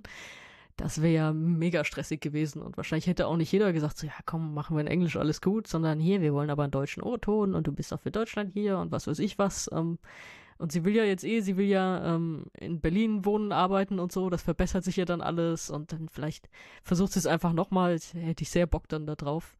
Aber das war so der zweite Gedanke, den ich hatte, ob es so, ein, so eine glückliche Situation für sie dann gewesen wäre oder ob das einfach nur drei super anstrengende Monate im, im Vorlauf auf Malmö gewesen wären. Ja, wobei ich glaube, ähm, da hast du sicherlich recht. Äh, der Sieger wird ja jetzt wahrscheinlich so durch die Radiostationen gereicht. Äh, äh, mir fällt immer so ein, so meistens äh, äh, wahrscheinlich jetzt am Montag äh, wird, glaube ich, dann Isaac da auch in, im Morgenmagazin auftreten. Das sind natürlich diese, diese Orte, wo du dann ähm, Deutsch sprechen musst, aber nachher im ESC-Umfeld geht's ja ganz schnell, ähm, dass du dann auf Englisch die Interviews gibst. Und da ist sie ja, da ist sie ja fit und ich glaube, das ist dann so in der ESC-Woche wäre das, glaube ich, dann gar kein Problem mehr. Also ich, äh, also man hört bei ihren Statements schon so, ähm, ja, das hast du auswendig gelernt. Das ist aber ja was völlig okay ne, ist. Ja, ja, genau, genau. Also ähm, das äh, auf jeden Fall. Ich sehe, äh, ich sehe äh, noch ähm, äh, vielleicht noch mal eben kurz auf den auf den äh, Auftritt. Äh, da ist mir noch eine Sache eingefallen. Ich glaube ganz am Anfang, da ist auch glaube ich leider ein kleiner Fehler drin. Ich glaube, sie sollte da tatsächlich aus diesem Gestrüpp in die Kamera direkt gucken und das tut sie glaube ich nicht. Da ist glaube ich irgendwie, das ist, glaube ich, so ein kleiner Fehlschnitt sozusagen, oder ähm, so ganz am Anfang. Das macht es leider so ein bisschen so hm, tricky.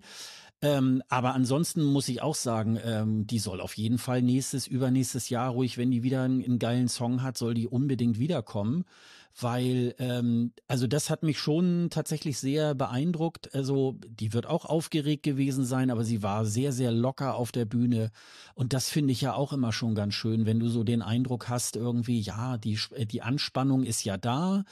Sie hat da sicherlich auch äh, zu den Favoriten mitgehört, vielleicht zu den zwei, drei, die es da so gab. Und mit dem Druck muss man ja auch erstmal aus äh, äh, rauskommen. Und äh, das hat sie äh, fabelhaft äh, gemacht. Sie sah ja auch bezaubernd aus und es war alles äh, sehr schön anzusehen.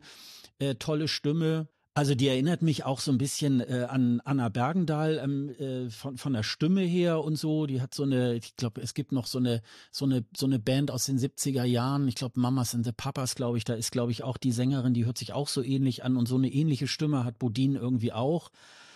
Und ähm, ja, und das ist halt, äh, das, das, äh, das hat halt, also mir hat sehr viel Spaß gemacht, aber ähm, mittlerweile, so, so lange wie ich auch schon jetzt so diesen Podcast mache, bin ich auch immer realist genug, irgendwie auch zu unterscheiden zwischen meinem eigenen Geschmack und dem, was dann so wirklich äh, vielleicht auch beim ESC ähm, äh, läuft oder nicht so gut äh, laufen könnte.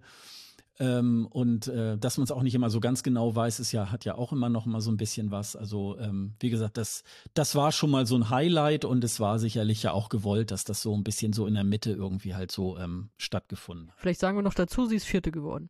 Ja, genau. Ja, wir können ja gleich noch mal auf die, auf die Punkte da noch mal praktisch eingehen. Mhm. Ähm, ja, der große, ähm, der große Favorit des Abends war aber auf jeden Fall Rick mit Oh Boy. Ähm, ja, vielleicht mal so in der, in, im Rückblick, was du so in den Proben gesehen hast, wie das dann letztendlich dann ähm, am Freitagabend umgesetzt wurde. Gab es da irgendwie auch äh, noch Unterschiede? Es, also einen großen Unterschied. Ich erinnere mich an den ersten Durchlauf am ersten Tag, den ich gesehen habe. Da war ähm, diese Lichtspiele in seinem Gesicht. Also du erinnerst dich am Anfang und am Ende, dass so das Licht einmal so über sein Gesicht fällt. Mhm. Da war das Licht ähm, wie soll ich das beschreiben? Da war das Licht, sah im ersten Durchlauf aus wie so ein, wie so ein Mundschutz. Also aber das, es lag quasi, das Dunkle war, war so über Mund und Nase und so die Augen waren im Licht. Das fand ich eigentlich auch ganz schön, also so als visueller Effekt. Ähm, ich habe jetzt nicht, ich hatte jetzt nicht direkt einen Bildschirm äh, vor Augen, auf den ich geguckt habe. Da ist es dann natürlich, da siehst du ihn nicht singen, ne? das, das ist dann auch nochmal so, das, was ich eigentlich dachte, es könnte ein schön, schön Effekt werden, aber das haben sie dann irgendwie wieder rausgenommen und haben es dann mit diesem so, dass es so einmal schräg übers Gesicht fällt gemacht. Das war so ein, so ein Unterschied, der mir aufgefallen ist. Ansonsten wusste der, glaube ich, relativ gut, was er wollte. Stand da barfuß auf seinem Podest in seinem dunklen Einteiler und ähm, hat einfach stimmlich derbe was rausgehauen. Also auch schon in den Proben fand ich das mega.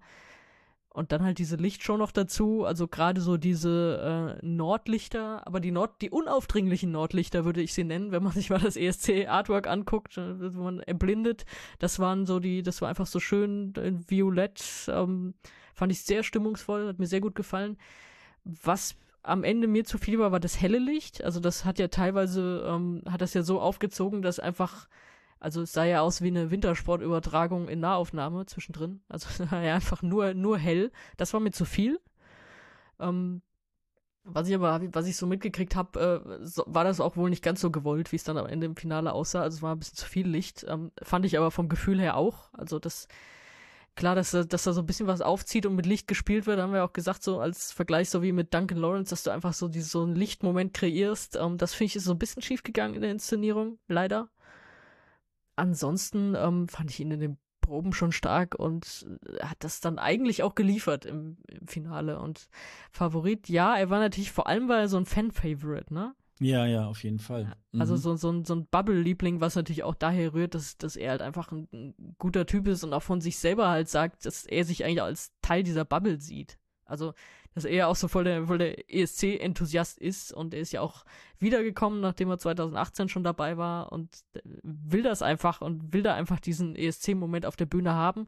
Und eigentlich war er von denen, die aufgetreten sind, fand ich aber auch am ehesten der, der so einen ESC-Moment hatte. Also so wirklich dieses, dieses visuelle und bam und der Song baut sich auf und so. Also mein Favorit war dann tatsächlich, also davor ja schon, hatten wir schon besprochen, ähm, durch, nach den Auftritten auch immer noch.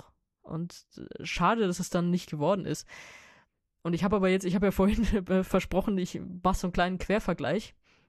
Weil natürlich ist ja die Frage, warum, äh, warum ist er dann, äh, ja, man kann schon fast sagen, abgestraft worden, weil wenn wir sagen, er war der große Favorit, ähm, er ist Dritter geworden, aber mit deutlich weniger Punkten als die ersten beiden. Und da ist ja die Frage, woran hat die gelegen? Also, das ist, ich meine, klar, das eine ist so Bubble-Favorit, dann ist vielleicht der Song nicht so eingängig, dass man sagt so, oh, dann den habe ich danach immer noch im Kopf. Ich finde ja, es reicht, wenn so, wenn einfach so der Moment eingängig ist und das, das fand ich, das war mit den Lichtern eigentlich so, aber vielleicht ist es das, dass du dir nicht, nicht weiter zoomst, wenn es zu Ende ist. Das ist das eine. Und das zweite große, was mir aufgefallen ist, ist so ein bisschen die Connection zum Publikum und zur Kamera. Das ist vielleicht so mit der größte Unterschied gewesen. Kannst du gleich sagen, ob du es genauso empfindest oder nicht, aber Rick hat ja so, das, das war ja eher so in sich gekehrt und auch viel mit Augen zu und so und und äh, das löste sich dann auch nicht so auf. Und man hat irgendwann kam mal so ein, so ein Schwenk, der, so, der ihn so fast von hinten mit Publikum eingefangen hat. Der wurde dann aber gleich wieder gecuttet auf sein Gesicht und so. Also es wurde nicht so richtig aufgelöst. Und Isaac hatte diesen Moment, oder er hatte tatsächlich zwei Momente, in denen er direkt mit der Kamera interagiert hat, nachdem er ja am Anfang auch so für sich gesungen und auch mal die Augen zu oder mal so, so in Richtung Boden gesungen und wie auch immer. Und dann kommt aber dieser Moment, wenn die Steadicam ihn so von hinten einfängt, wo wir vorhin gesagt haben, wo er eigentlich noch wollte, dass sich diese, äh, diese Dinger da wegziehen, die er eigentlich auf der Bühne haben wollte. Aber da zieht nichts weg, aber er singt direkt in die Kamera. Er nimmt die Kamera mit, er guckt die Zuschauer an und das stellt so eine Connection her. Und das ist nochmal am Ende vom Song, wenn die Kamera dann auch auf ihn zugeht, so bei den, bei den äh, letzten Tönen irgendwie, und dann schaut er auch nochmal direkt. Und das ist so ein, da stellt er so eine Verbindung her, die Rick halt nicht hergestellt hat. Und das ist, wenn ich so überlege, warum hat das mehr Punkte bekommen als das, ist, glaube ich, äh, wäre das jetzt für mich so ein Ansatz gewesen, dass ich sage, okay, das, da hat Isaac vielleicht das Publikum besser abgeholt, also wirklich die, die Fernsehzuschauer. Ja, ich glaube, es ist eher, also ich glaube, es ist eher was anderes, weil ähm, ich finde nicht immer wichtig, dass ein Künstler wirklich eine Connection zur zum Publikum aufbaut. Ich glaube, wenn wir jetzt so äh, Duncan Lawrence irgendwie mit seinem Auftritt 2019, den er ja dann nachher gewonnen hat, den ESC, das war ja auch ähm, auch eher in sich gekehrt. Da nimmt er ja auch jetzt nicht unbedingt äh, Aufnahme zum Publikum. Ich glaube, es war einfach, also wenn ich jetzt mal zurückblende auf meinen ersten Eindruck auf die ganzen Vorentscheidbeiträge, ähm, habe ich, hab ich jetzt Oh Boy auch eher als so schwieriger und ähm, nicht so zugänglich wahrgenommen. Und ich glaube, bei Isaac hat man sich tatsächlich für das entschieden, was man sowieso schon kennt. Also es ist halt ein, es ist halt ein Popsong, der wirklich äh, das ist, was man schon des Öfteren äh, äh, gehört hat. Wir haben, ich habe ja auch neulich schon mal gesagt, Rack and Bone hört man da so von der Stimme her.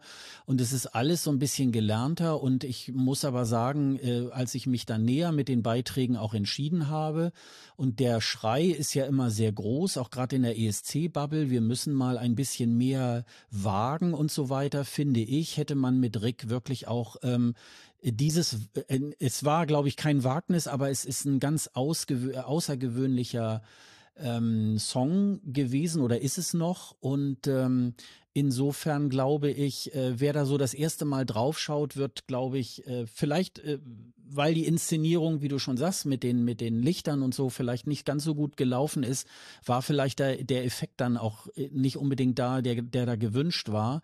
Aber ich glaube, das war dann eher so dieses Ungewohnte, was da so ein bisschen, glaube ich, viele dann davon abgeschreckt hat. Wundert mich ein bisschen, dass es bei den Juries nicht irgendwie noch ein bisschen besser angekommen ist. Aber auch da muss man dann sagen, Max Mutzke ist ja vor Rick. Da ist es dann vielleicht so ein bisschen, ach ja, den kannten sie und dann haben sie dem vielleicht dann eben halt dann auch die zweitbesten Punkte dann irgendwie auch gegeben. Dass das da vielleicht so ein bisschen, also ich glaube, dass das manchmal vielleicht gar nicht so, so sehr an diesen Inszenierungen liegt, sondern auch so ein bisschen an das, was da so, so ein bisschen gelernt wurde. Ich habe äh, mir hier. Ja, aber es, weißt du, ähm, sorry, dass ich da reingrätsche, aber es gibt ja, ja trotzdem, äh, es ist ja trotzdem ein Indikator, wenn du, du hast Juries und du hast ein Publikum, das abstimmt. Und deswegen alle, die jetzt irgendwie schreien, äh, mit, mit Rick hätten wir gewonnen und äh, mit Isaac wären wir letzter, ähm, das ist ja sowieso keine Garantie für irgendwas.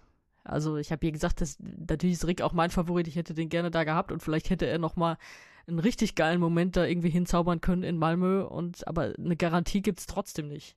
Und es ist ja, wenn du jetzt Jurys hast, die ihn nicht so hoch ranken, wenn du hast ein Publikum, bei dem er dann auch Dritter geworden ist, ähm, das gibt dir ja trotzdem schon mal so ein Gefühl. Und wenn du sagst, ja, es ist nicht so zugänglich und so, man muss sich in den, den Song auch irgendwie reinfuchsen, dass der, dass der dann richtig geil ist, du hast halt nur diese drei Minuten. Genau. Ja, das wird in genau. Malmö nicht anders sein. Mhm. Und deswegen, ähm, wenn Leute glauben, wenn wir den jetzt geschickt hätten, dann äh, wäre alles besser geworden, als es jetzt ist und so, das würde ich so erstmal nicht unterschreiben, weil natürlich hast du trotzdem eine Art Abstimmung gehabt. Das ist ja jetzt, das hat ja jetzt nicht der NDR entschieden oder so. Das ist ja jetzt trotzdem Nee, das stimmt. Das ist richtig. irgendwie gelaufen, relativ Mhm. analog zu dem, was beim ESC läuft. Also mit, mit Juries und Publikum. Und das, das muss man dann auch immer im Hinterkopf behalten. Bei allem Frust, ich kenne das ja selber, wenn, wenn der, der eigene Favorit beim Vorentscheid nicht gewinnt, ist, ist immer irgendwie scheiße, ja.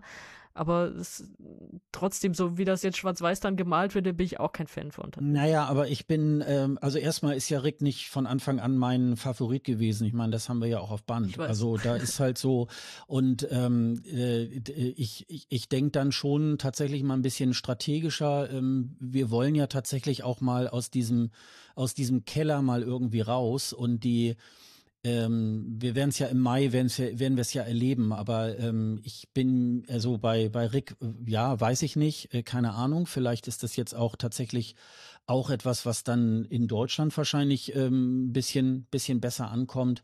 Aber ähm, ich sehe, ich, ich sehe bei Isaac, ich, ich sehe da nicht äh, die Möglichkeit, da irgendwas zu machen. Ich glaube auch nicht, dass man das noch mit, ähm, dass man das wirklich auch noch mit, ähm, mit irgendwelchen Auftritten oder Bühnenbild oder so wirklich dann nochmal ähm, aufpimpen kann. Ähm, das, das sehe ich, das sehe ich überhaupt nicht und insofern. Das soll man bitte wir auch nicht. Das kommt noch dazu. Hm, ja. Ich, ich will nicht, dass die am Ende irgendwie denken, oh, wir packen den jetzt in so eine Goldjacke und dann, was weiß ich was, stellen wir noch drei Tänzer mit auf die Bühne. Das ist er nicht. Das überhaupt nicht. Das, das darf gar nicht sein. Wenn, wenn er vielleicht mit, mit, diesen, mit diesem visuellen, wenn er diese Enge da noch irgendwie anders einfangen kann, das dürfen sie gerne nochmal probieren. Aber die sollen bloß nicht auf die Idee kommen, da irgendwie so den Glamour-Boy aus ihm zu machen. Nee, das würde nee. überhaupt nicht passen. Das wäre genau das Falsche. Nee, aber äh, also äh, ähm, ich sag mal so, ich ich äh, ich guck da schon eher auch so ein bisschen drauf bei solchen Beiträgen irgendwie stimmt da das Gesamtpaket? Und ich muss ganz ehrlich sagen, also für die äh, Zuhörer, die uns da jetzt noch nicht so kennen ähm, oder ni- noch nicht so verfolgt haben, es gibt ja beim ESC ähm, wenn bevor sozusagen die großen Proben irgendwie halt, ähm, dann müssen halt schon mal so Kameraeinstellungen und so weiter gep äh, geprobt werden. Und ähm, da kommen dann aus Musikhochschulen oder so kommen irgendwelche Stand-in-Doubles ähm, zum äh, Einsatz, ähm, die sozusagen so ein bisschen den Auftritt so simulieren. Und ich muss ehrlich sagen, als ich den am Freitagabend da hab stehen sehen, muss ich sagen, äh, Stimme ist toll, der Song ist toll. Ähm, aber irgendwie sieht er so aus, als wenn der richtige Künstler noch erst kommt. Und das, äh, er sieht für mich so ein bisschen wie so ein Stand-in-Double irgendwie halt aus. Und Ganz ähm, liebe Grüße nach Österreich. ja, und das ist irgendwie so ein bisschen, ähm, das finde ich irgendwie, ich finde das nicht schlüssig und ähm, aber äh, das muss man natürlich auch eins dazu sagen. Das ist jetzt natürlich das große Missverständnis in der Bubble, die jetzt wieder so äh, dann auch so sagen, so ah typisch NDR. Der NDR hat jetzt diese Auswahl zur Verfügung gestellt und die Abstimmung ist aber von den Jurys und vom Publikum vorgenommen worden. Und das ist jetzt mal so, wie es ist. Also das ist jetzt auch ähm, meine private Meinung. Ähm, vielleicht liege ich äh, ganz, ganz verkehrt und wir sagen nächstes Jahr keine Ahnung, Hannover 2025 oder so, ich weiß es nicht. Aber das hatte ich mit Irving ausgemacht, bevor wir, bevor wir äh, gemerkt haben, dass Rick nicht gewinnt. Müssen wir nicht so weit fahren. Also insofern, aber ähm, sorry, ich, ich glaube, ich glaube, das, das wird leider nix. Ich glaube, das ist halt so. Aber ich lasse mich gerne auch positiv überraschen. Ich freue mich, wenn ich daneben liegen würde. Also insofern ist es. Ich will so. noch was zurück sagen. ja. Ähm, ich finde, Rick soll auf jeden Fall nochmal wiederkommen. Ich weiß, das ist Ja. super stressig und Ja. er war ja vor sechs Jahren schon mal da und das Mhm. heißt ja nicht, dass er nächstes Jahr gleich wieder da ist, aber gibt's ja auch in anderen Ländern, dass äh, einfach Künstler mehrere Anläufe nehmen. Und guck mal, was das jetzt schon für eine krasse Steigerung war zu 2018. Ja, Wenn man unbedingt. daran denkt. Und Ja. das ist ja trotzdem, das ist ja auch schon hängen geblieben. Der war ja dann trotzdem in der Bubble trotzdem schon ein Name. Und Leute haben gesagt, oh, der, wenn der nochmal wiederkommt, wow. Und jetzt ist er ja schon deutlich besser gewesen und äh, hatte schon, war schon Favorite von vielen und hatte schon eigentlich schon einen ziemlichen Wow-Moment auf der Bühne. Stell dir mal vor, der steigert sich jetzt nochmal, dann kommt man einfach nicht mehr dran vorbei, ihn zu schicken. Und dann ist es mir auch egal, ob das jemand intern macht oder ob das in so einer Show ist. Aber ähm, ich hätte ihn gerne als Typ beim ESC dabei, aber auch mit dem, was er auf der Bühne kreiert. Und deswegen hoffe ich sehr, dass er sich davon jetzt nicht zu sehr abschrecken lässt. Er hat ja auch gepostet, ähm, dass ihn das sehr mitgenommen hat. Das Gefühl hatte man auch. Das waren wirklich diese zwei, also Isaac und, und Rick, bei denen du gemerkt hast, ey, wollen es gewinnen. Und wenn das nicht klappt, dann wird das erstmal traurig sein. Ne? Also das, da war er einfach der, der andere und deswegen und vielleicht, ich meine, wenn er sich jetzt von Deutschland dann ungeliebt fühlt, was man auch verstehen könnte nach den Abstimmungen jeweils, dann keine Ahnung, soll er halt zwei Jahre nach Luxemburg ziehen, nimmt er da teil oder weiß ich nicht, ist, ist ja auch äh, in Schweden irgendwie halb beheimatet, dann soll er sich mal bei Mello bewerben, da wird er auch sehr rausstechen aus diesen ganzen Pop-Sachen oder so.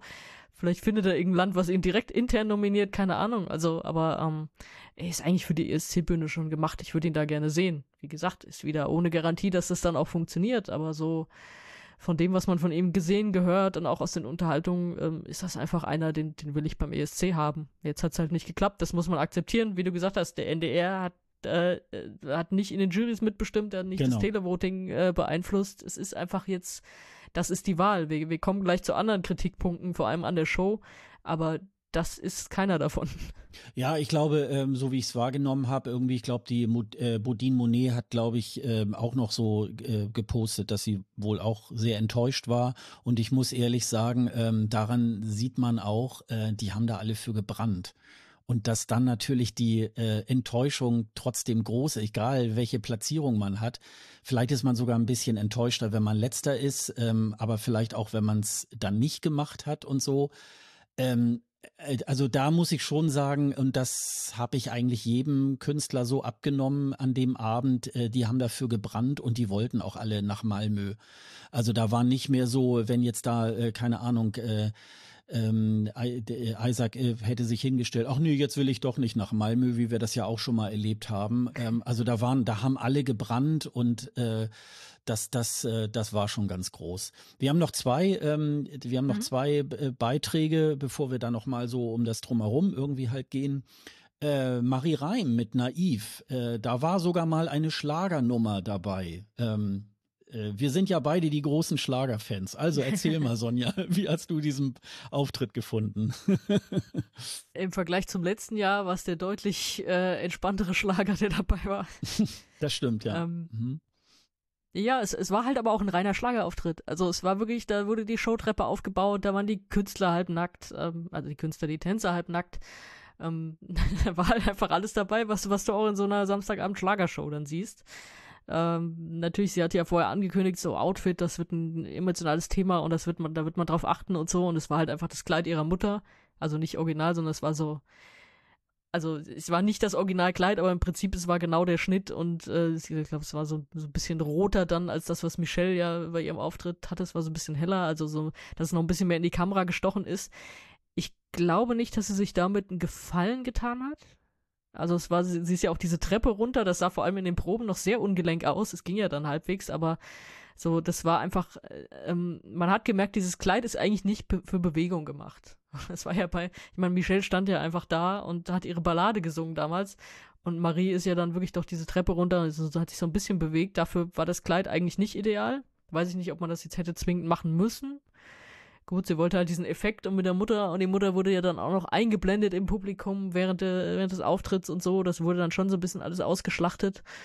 Ähm, ja, ansonsten war es halt der Schlager. Ich fand es jetzt stimmlich. Ich meine, in den Live-Shows war dann okay. Ich fand es in den Proben auch nur so okay. Es war, hat mir jetzt nicht umgehauen. Aber es, es war halt ein Schlagerauftritt. Das hätte einfach so ein Schlager-Playback-Auftritt in so einem Samstagabend-Ding sein können und es wäre einfach komplett Unterhaltung gewesen und so. Aber also ich habe von Anfang an jetzt nicht gesagt, das ist was, was ich zum ESC schicken würde. Ähm, ist es ja dann am Ende auch äh, nicht geworden.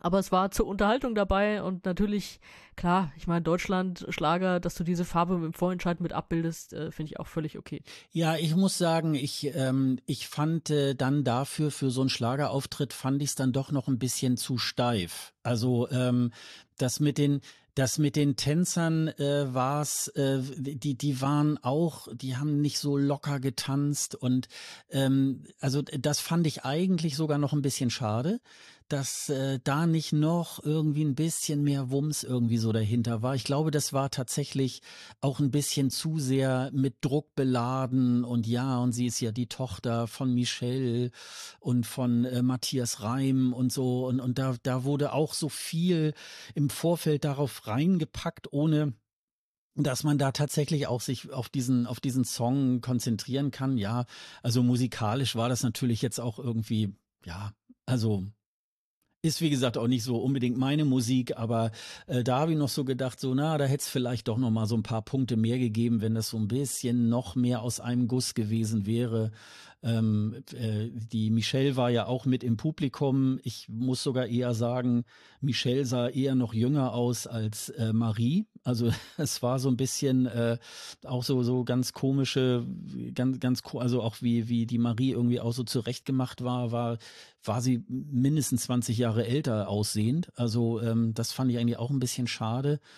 Aber ähm, ich finde es vollkommen in Ordnung. Ähm, also ich habe das auch irgendwo gelesen, auch so in den Bubbeln, dass so, oh, und, und Schlager geht ja gar nicht. Ich finde, da muss man auch ein bisschen tolerant sein. Ich finde, das gehört genauso dazu. Die Welt ist bunt, die Musikwelt ist bunt und deswegen gehört das da genauso dazu. Ich bin nicht so ganz sicher, das wurde ja auch so zitiert dass Benny von ABBA ja auch schon mal vor längerer Zeit meinte, so, oh, ihr müsst unbedingt mit Schlager kommen. Ich glaube, da habe ich, äh, da unterstelle ich ihm eher so, dass die Schweden natürlich gerne wollen, dass wir Deutschen möglichst immer weit unten bleiben, damit sie eher mehr Erfolg haben. Also ich glaube, da brauchen wir, da brauchen wir jetzt nicht so ein, äh, nicht so eine Unterstützung, dass wir jetzt meinen, der Schlager muss. Also Schlager ist halt eine, eine Geschichte, die in den Dachländern irgendwie gut laufen, aber darüber hinaus, glaube ich, international hat das jetzt wirklich irgendwie keine Bewandtnis und ich glaube, glaube, das, da sollte man, glaube ich, immer so ein bisschen die Finger von lassen. Und dann haben wir noch den äh, großen Wiederkehrer. Vor 20 Jahren äh, war er ja äh, Teilnehmer, deutscher Teilnehmer des äh, ESC, nämlich äh, Max Mutzke mit Forever Strong. Ähm, ich muss persönlich sagen, die Stimme war wieder mega. Ähm, also der hat natürlich auch eine, eine super geile Stimme. Aber wie gesagt, der Song war sehr schwach und ich finde, ähm, das Bühnensetting hat es dann nachher auch nicht mehr rausgerissen. Ich glaube, ähm, das ist dann eigentlich so gelaufen. Da muss ich eher sagen, ist das ein zweiter Platz? Was meinst du? Das ist ein zweiter Platz von hinten im Normalfall. Ja, würde ich auch sagen, ja. Das, ist, mhm. das war rein sein, sein Name und seine Stimme. Also das Lied überhaupt nicht für mich. Und es ist auch in den Proben oder so ist es für mich überhaupt nicht gewachsen. Es war einfach, das Lied war einfach schwach. Also, es ist, ich, ich würde jetzt normalerweise auch immer sagen, es ist nichts Persönliches. In dem Fall ist es so, ähm, dass Max der einzige von, von allen Künstlern ist, der meine Interviewanfragen immer abgelehnt hat. Das ist also der einzige, mit dem ich gar nicht irgendwie im Vorfeld gesprochen habe oder so. Von daher, vielleicht ist es wirklich auch was Persönliches. Dass ich am Ende froh war, dass er es nicht geworden ist. Also ich weiß nicht, es war ja relativ schnell klar in dieser Publikumsabstimmung, es war ja bevor Rick seine Punkte bekommen hat, war ja schon klar, dass Rick auch nicht mehr gewinnen kann weil einfach, äh, weil klar war, dass äh, Max und Isaac einfach auch hohe Punktzahlen vom Publikum kriegen. Und da war ja klar, das wird irgendwie ein Zweikampf. Und ich weiß nicht, wie es dir ging, aber ich habe am Ende so gehofft, dass es Isaac wird, einfach weil, weiß nicht, ich wollte nicht, dass, dass Deutschland irgendwie einfach nur einen Namen dahin schickt. Und ich glaube auch nicht, dass es für Max so toll gewesen wäre, weil ich meine, der war in den Top Ten und war, war damals ja wirklich viel beachtet und ich, ich habe den damals auch total gefeiert, als er da aufgetreten ist. Und dass er dann jetzt aber mit so einem, schwäch, so einem schwachen Song dahin kommt, mit dem er garantiert nicht in die Top Ten gekommen wäre, ähm, ob das so cool gewesen wäre, weiß ich nicht. Und dann schickst du aber lieber einen, einen frischeren Künstler, einen neueren Künstler, der sich da beweisen kann, der vielleicht auch richtig Bock auf diese Reise hat, der dann äh, nicht sagt, ach, ich habe gar nicht so viel Zeit und ich mache noch hier und da, habe ich, will ich aber eigentlich da bei der Familie sein, absolut okay. Aber dann, dann ist halt so eine ESC-Reise vielleicht auch nichts für dich. Also so Du willst wahrscheinlich auch als, als Team, als NDR oder so, bist ja froh, wenn es einer ist, der irgendwie äh, sagt, klar, da mache ich, mach ich hier die Interviews und dann, dann gehe ich da zur Pre-Party und da und dann rede ich da mit allen und so. Jemand, der da so umtriebig dabei ist und Bock auf alles hat. Das Gefühl hatte ich beim Max jetzt nicht so. Also ich glaube, der hatte schon, der hatte Bock auf diesen Vorentscheid, der war da auch, glaube ich, mit, mit allen gut und drin und hast auch in den Proben gemerkt, das war derjenige, der dann mit in der Regie stand und da mit allen noch was besprochen hat. Also so total der Profi auch, auch beim Gruppenfoto auch, hat er auch gefragt, alle, alle Fotografen zufrieden, sollen wir hier, können wir da noch jemanden hinstellen und wenn ja, wir uns so und ihr müsst sagen, wie es ne? ist und so. Mhm. Totaler Profi, wirklich, mhm. das, das merkst mhm. du dem so an und mhm. weißt du, alle anderen so, ja, hm, stehen da und, und grinsen verlegen, weil sie gar nicht wissen, was sie irgendwie machen sollen, wie es uns auch gehen würde, wenn wir da das erste Mal stehen würden und er einfach äh, totaler Profi und alles und diese Stimme ist so Wahnsinn und aber dann äh, warum kommt er mit so einem schwachen Song das ist so schade und ich war am Ende aber äh, wirklich froh dass das erst dann nicht geworden ist weil äh, das war auch überhaupt kein Siegertitel. Also es ist wirklich, das ist wirklich der Name und die Stimme, aber der Titel gar nicht. Also der Song ist, äh, glaube ich, gut äh, im Rahmen eines Albums. Da würde man sagen, oh ja, ein schöner Song so, ne? Aber etwas, was äh, ihn jetzt sozusagen ähm, nochmal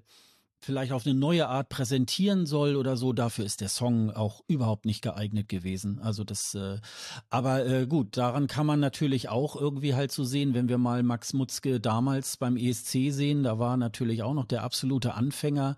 Und da ist er natürlich heute ähm, sehr viel souveräner. Ich kann, mir, äh, kann man sich ja noch dran erinnern, dass er eigentlich diesen Auftritt beim ESC nur fast mit geschlossenen Augen gesungen hat und so, weil er natürlich so verlegen war und äh, das ist natürlich heute überhaupt nicht mehr. Also ich habe ja so am Anfang, als das so so im ersten Eindruck irgendwie habe ich so gedacht, Mensch, das ist eigentlich eine coole Sache, wenn wir den noch mal schicken würden, weil da würden, da hätten die Medien natürlich, ich habe das am äh, Samstagmorgen irgendwie auch gehört auf Radio 1, da hatten sie das dann auch thematisiert und als erstes ist natürlich irgendwie Max Mutzke war ja auch dabei und so weiter. Das ist natürlich dann immer so ein Aufhänger, aber wenn das nachher inhaltlich so äh, nicht hinhaut und der Song so schwach ist, natürlich dann irgendwie auch ähm, nicht so, nicht so gut. Wir sind schon ein bisschen mit der Zeit fortgeschritten. Ich würde vielleicht schon mal, wenn wir jetzt auf die Show nochmal gehen, da gab es ja, ja, weiß gar nicht, ob das jetzt ein Fail ist oder so. Es gab ja eine Abstimmung, also einmal ähm, Jury-Voting und dann einmal äh, Tele- und, und Online-Voting. Und als die ersten Jury-Votes äh, bekannt gegeben wurden, dann konnte man ja als Zuschauer immer noch mit abstimmen. Das haben ja einige so als Skandal und dass das jetzt irgendwie halt äh, wettbewerbsverzerrend irgendwie halt sein soll. Jetzt habe ich am gestrigen Samstag äh, beim SD Laul-Finale irgendwie auch gesehen, die machen das eigentlich genauso. Ähm, meinst du, das hat was äh, dazu geführt, dass äh, dann eben halt auch Isaac da auch bei den Televotes ähm, gut abgeschnitten hat, dass da die Leitungen noch eine Weile offen waren? Oh, weiß ich gar nicht. Aber ich fand es auch komisch. Also es ist einfach, es ist ungewohnt. Warum sollte man das so machen? Also ich habe eigentlich, wir haben eigentlich kurz gedacht im Pressezentrum Irving und ich, wir hätten den Moment verpasst, in dem sie das Voting geschlossen haben, weil es kam ja dann noch so, ja und jetzt fragen wir hier die Leute auf der Couch, wer war denn euer Favorit? Das ist ja eigentlich so, das machst du, in, das machst du kurz nachdem das Voting geschlossen wurde und dann dann, dann kommen die Punkte und dann kommen die Punkte ich weiß es, ich habe es einfach nicht verstanden. Ich weiß jetzt nicht, ob das irgendwie groß was verzerrt hat. Das Einzige, was es natürlich verzerren kann in die Richtung, wie, wie du schon gesagt hast, dass diejenigen, die eh schon oben sind bei den Juries, vielleicht noch noch ein bisschen mehr Punkte kriegen, alle so insgesamt, weil man sagt, okay, da, da hat jemand noch Siegchancen und diejenigen, die eh schon weiter unten sind, da sagst du, ja, das, da, da lohnt sich meine Stimme jetzt vielleicht einfach nicht mehr. Ähm, von daher ist es einfach nur komisch. Ich glaube nicht, dass jetzt das komplette Voting zerhackt hat. Also nee, nee, das, das glaube ich äh, nämlich auch das, nicht. Das glaube ich mm. nicht. Es war mm. einfach nur ein seltsamer Moment. Mm. Ja, also wahrscheinlich äh, von meinem Gefühl her würde ich auch sagen, ja, eigentlich warum warum habt ihr nicht beide Kanäle zur gleichen Zeit zugemacht? Das äh, fand ich auch irgendwie, weil in der Zeit, wenn die Jury-Votes reingehen, dann kann ja einfach auch ähm, der Televoting-Anbieter eigentlich einfach auch schon mal äh, die, die äh, Stimmen alle einsammeln und zählen und gucken, ob das alles valide ist und so weiter. Und, und insofern, äh, dann wäre das auch alles sehr viel schneller auch irgendwie fertig. Aber das ist, ähm, also das habe ich so aus verschiedenen Kanälen. Ich lese ja auch so von einigen Leuten dann so bei WhatsApp dann irgendwie halt so ein bisschen da nochmal. Und ja, äh, da, da wurde, da wurde so ein bisschen skandiert, irgendwie, das sei jetzt ein Skandal. Und das finde ich, also so, so hoch würde ich es jetzt nicht ja. aufhängen, aber ein bisschen komisch fand ich es, äh, fand ich es natürlich dann auch äh, tatsächlich so ein, so ein bisschen. Ja, wollen wir sonst nochmal auf die, äh, auf die Punkte irgendwie eingehen? Äh, also hier äh, Max Mutzke und auch äh, Isaac, die haben ja beide die gleiche Punktzahl. So ähm, Max hat äh, zehn Punkte von Zuschauern und Televote und Isaac ist der große Gewinner und hat also da gibt's gar keine Frage. Der hat äh, auf, auf beiden Kanälen sozusagen die höchste Punktzahl, also einmal von den Juries und einmal auch von den Zuschauern. Also das ist natürlich auch tatsächlich sehr, sehr eindeutig. Ne? Also das äh, ist halt, und selbst der Rick mit ähm, auf dem dritten Platz mit äh, ähm, äh, fünf äh, Jurypunkten und acht äh, von den Zuschauern. Also das wurde dann nochmal so ein bisschen umgerechnet, irgendwie halt auf diese, auf dieses Zwölf-Punkte-System. Ähm, also da muss ich sagen, da, da, da bleiben jetzt nicht so wahnsinnig viele Fragen offen. Ne? Nee, das ist ja auch gut so. Also ich hatte zwischendurch auch so ein bisschen Sorge. Also es war ja erstmal, gab es ja einen Gleichstand bei, bei den Juries gab es, glaube ich, äh, ein, ein, also so einen Gleichstand, den man umrechnen musste, weil wie du gesagt hast, man hat ja die, die Reihenfolge genommen und dann umgerechnet in Punkte ja. 12 ja, bis ja, 1. das, das, das war ja, das mhm. war ja auch, äh, das war ja auch im Vergleich zu, zum letzten Jahr geändert. Da gab es ja auch so ein bisschen Unmut von wegen, bei den, bei den Juries kannst du nur eine gewisse Punktzahl erreichen, während du dann im Televoting kannst du ja komplett abräumen, weil da ja niemand rankt. Da vergibt der äh, Zuschauer vergibt ja einfach eine Stimme. Und dann war es ja bei den Jurypunkten so, dass äh, ich glaube, Max und Bodin hatten ja die, dieselbe Punktzahl.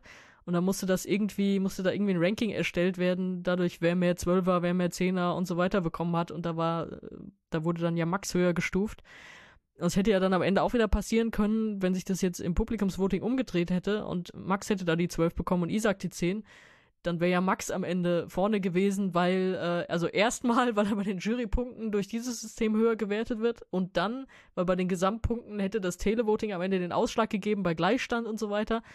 Deswegen da bin ich immer froh, wenn es einfach einen eindeutigen Sieger gibt. Das war wie im letzten Jahr, dass man nicht sagen muss, aber wenn nur das gezählt hätte oder wenn nur das und wenn du es so umrechnest und so, Isaac ist einfach der klare Sieger nach diesem System. Das ist fertig und, und das ist schon mal eine gute Sache grundsätzlich, ne? Also, ob man, ob man jetzt jemand anders gut fand, wurscht, aber erstmal, dass man ein eindeutiges Ergebnis hat, an dem nicht so rumgerechnet wird. Und wenn wir jetzt noch sagen, hier und dann vielleicht da 60, 40, was wir jetzt alles schon in dieser Vorentscheidssaison hatten, und dann hätte aber jemand anders gewonnen und so, diese Diskussion ist tot. Das ist, da gibt's nichts zu diskutieren. Wir haben einen klaren Sieger und das ist schon mal super.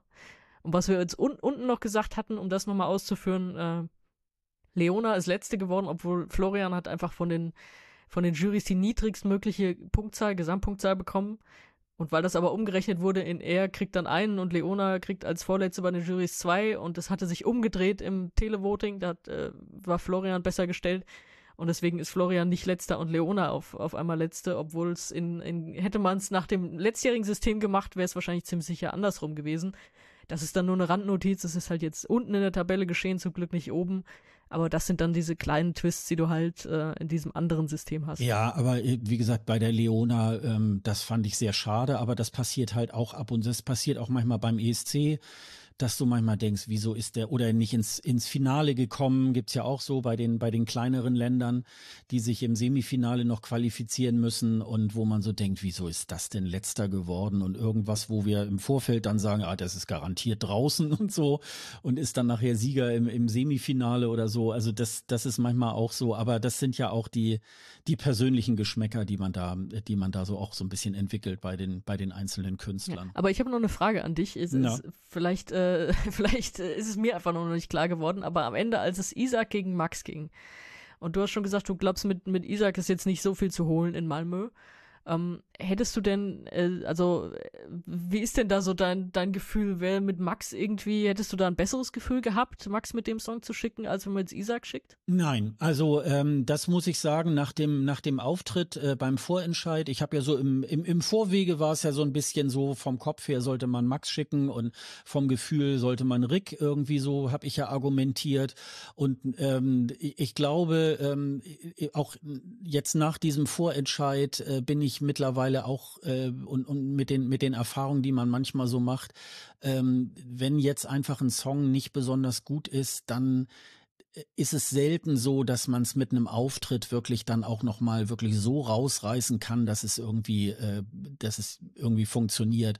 Und ich, äh, wir haben es ja eben schon gesagt. Also ich glaube, bei Max wäre das, ähm, ich glaube, das wäre auch das letzte Drittel gewesen, weil das einfach so. Vielleicht hätte er tatsächlich äh, Sympathiepunkte bekommen. Der wäre dann so als als Wiederkehrer und so weiter. Wir haben ja jetzt auch ähm, auch im Wettbewerb ähm, gibt ja auch mindestens eine Person, die jetzt auch wiederkommt und so. Und äh, da ist natürlich dann eine andere Kommunikation und dann kann man so ein bisschen vergleichen, wie war es damals, wie war es heute.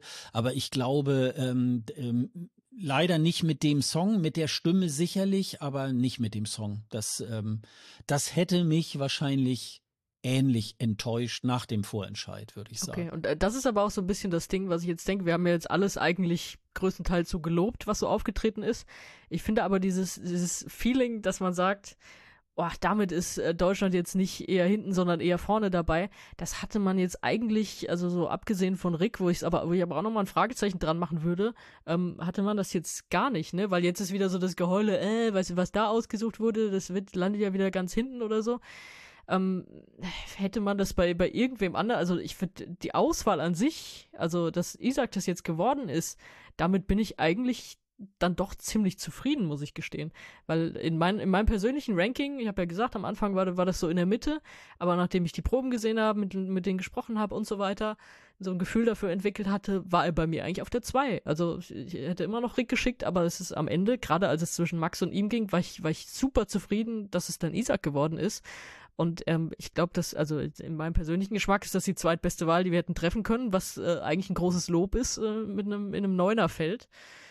Und deswegen, aber das ist vielleicht auch trotzdem so die Kritik, dass da jetzt nicht, dass da nicht mehrere dabei waren, wo man gesagt hätte, oh, das könnte jetzt ein bisschen besser werden. Das ist immer noch keine Garantie. Wir haben es letztes Jahr bei, bei Lord of the Lost gesehen, da hätten wir jetzt auch nicht gedacht, dass die, dass die letzter werden. Aber vielleicht, um den Gedanken noch zu bringen, wenn wir da den Vergleich zum letzten Jahr ziehen, bei Lord of the Lost, die hatten schon im Vorentscheid in den Juries keinen guten Stand. Mhm. Mhm. Und äh, das war ja jetzt anders. Also Isaac hat jetzt auch die internationalen Juries im Vorentscheid gewonnen. Deswegen ist das, was ich jetzt allen, die sagen, Deutschland wird sowieso letzter, vielleicht einfach so als Gedanken mitgeben kann, das ist schon ein Jury-Song auch. Also gerade dadurch, dass er so, dass er so zwar unspektakulär auftritt, aber so spektakulär stark singt, finde ich, ist das was, was bei den Jurys durchaus punkten könnte, wenn man überlegt, das ist ja einfach dieses System, du hast in einem Finale, äh, in dem Fall sind es dann äh, 26, die auftreten im Finale, die Jurys erstellen eine Top 10, da kriegen von den 26, kriegen 10 kriegen Punkte von den Juries. Und dass er bei den Juries in der Top 10 sein kann, wir kennen das Teilnehmerfeld noch nicht, aber es sind ja auch schon ein paar freakige Sachen dabei, das äh, finde ich überhaupt nicht unwahrscheinlich. Und dass da Punkte reinkommen können, das kann ich mir schon sehr gut vorstellen. Ob er derjenige ist, der am Ende bei einem Televoting hängen bleibt, wenn du so ein Riesenfeld hast und äh, der normale Televoter sucht sich da irgendwie so seinen Favoriten aus, für den er anruft, ob das da dann so spektakulär Punkte kriegt, da, da kann man Fragezeichen dran machen. Ich meine, er hat jetzt das Televoting in Deutschland auch gewonnen. Also da muss ja ein bisschen was dahinter sein.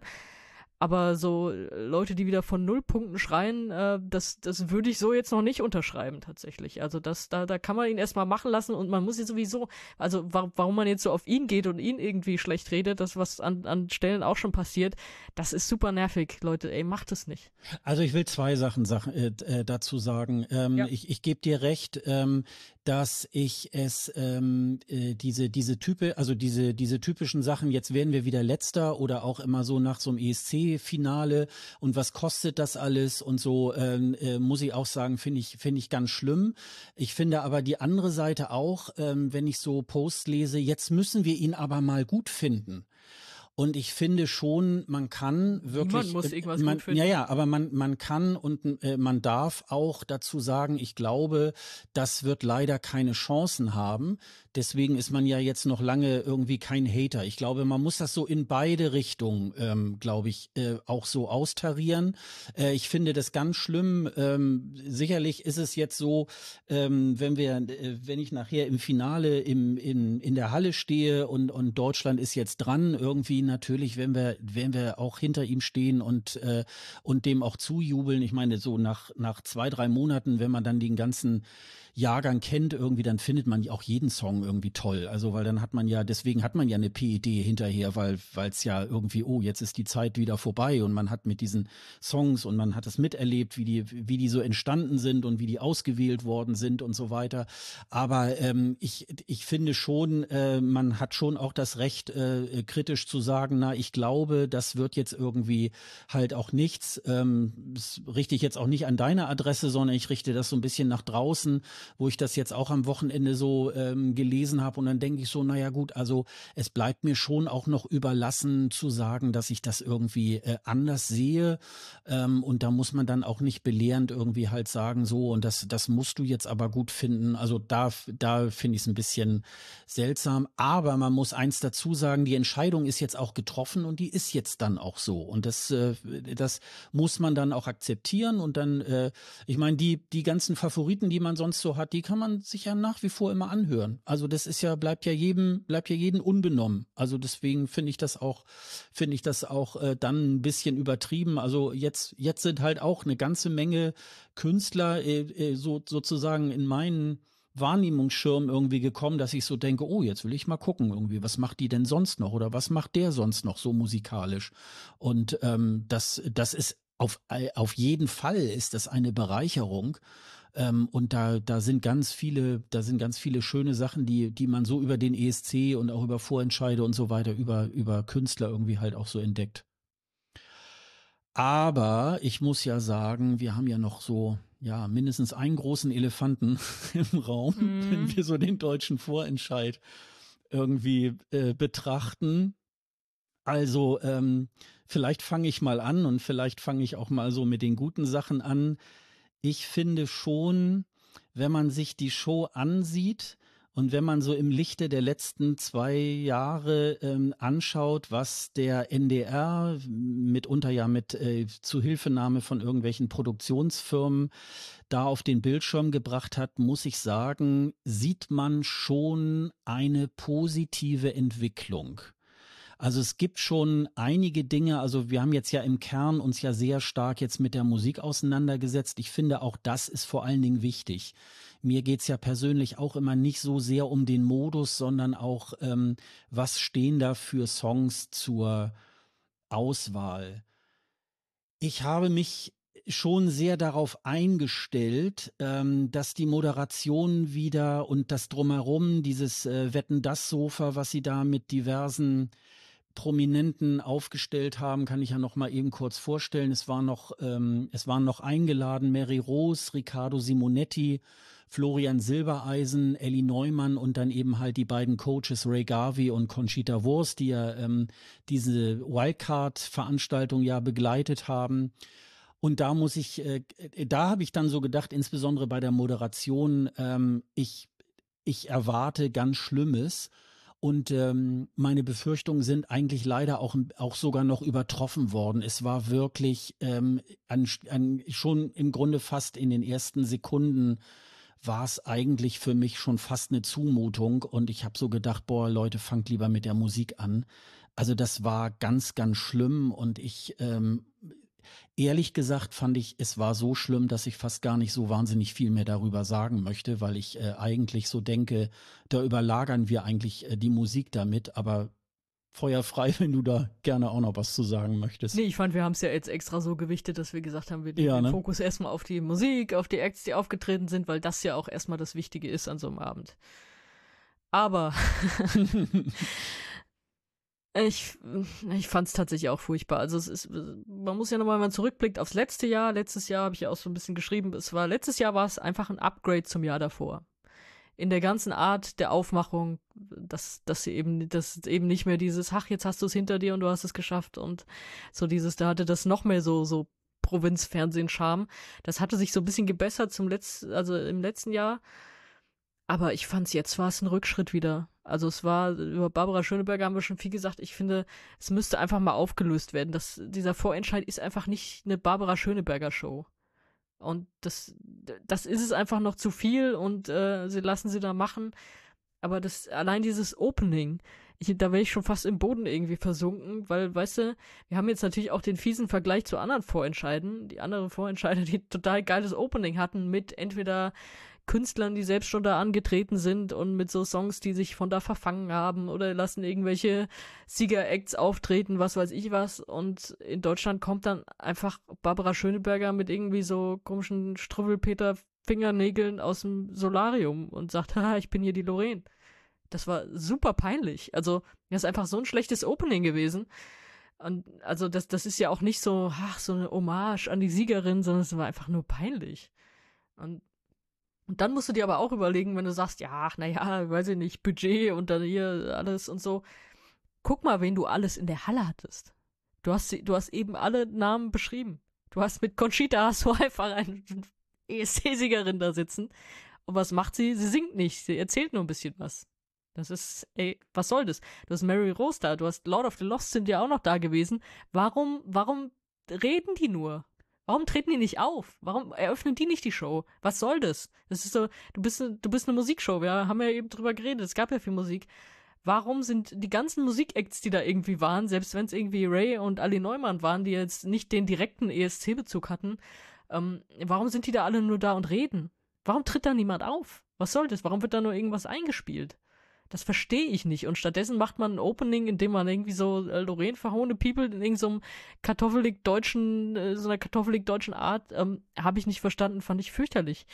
Und dann auch immer, dass da irgendwie sowas wegmoderiert wurde nach irgendwie so ergreifende Balladen oder so starke Auftritte, stark inszeniert und dann steht da irgendwie Barbara Schöneberger mit so einem ESC-Bauchladen, so völlig äh, out of context, würde man im Internet sagen.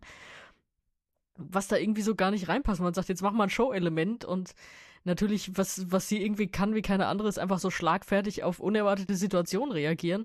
Aber das allein als Talent in so einem Vorentscheid, ähm, weiß ich nicht. Und alles andere ist, wie gesagt, es soll nicht die Barbara Schöneberger Show sein. Dann sitzen sie da auf dem Sofa und reden ewig über irgendwelche Zahnschmerzen oder über Farben von Unterhosen und auf einmal ist Mary Rose ist einfach die einzig vernünftige da, die wahrscheinlich eingeladen wurde für dieses typische ach, für mich heißt es immer noch Grand Prix-Feeling und sie ist einfach diejenige, die dann dazwischen haut und sagt, was ist denn hier los? Ja, mhm, was, was genau. soll denn das?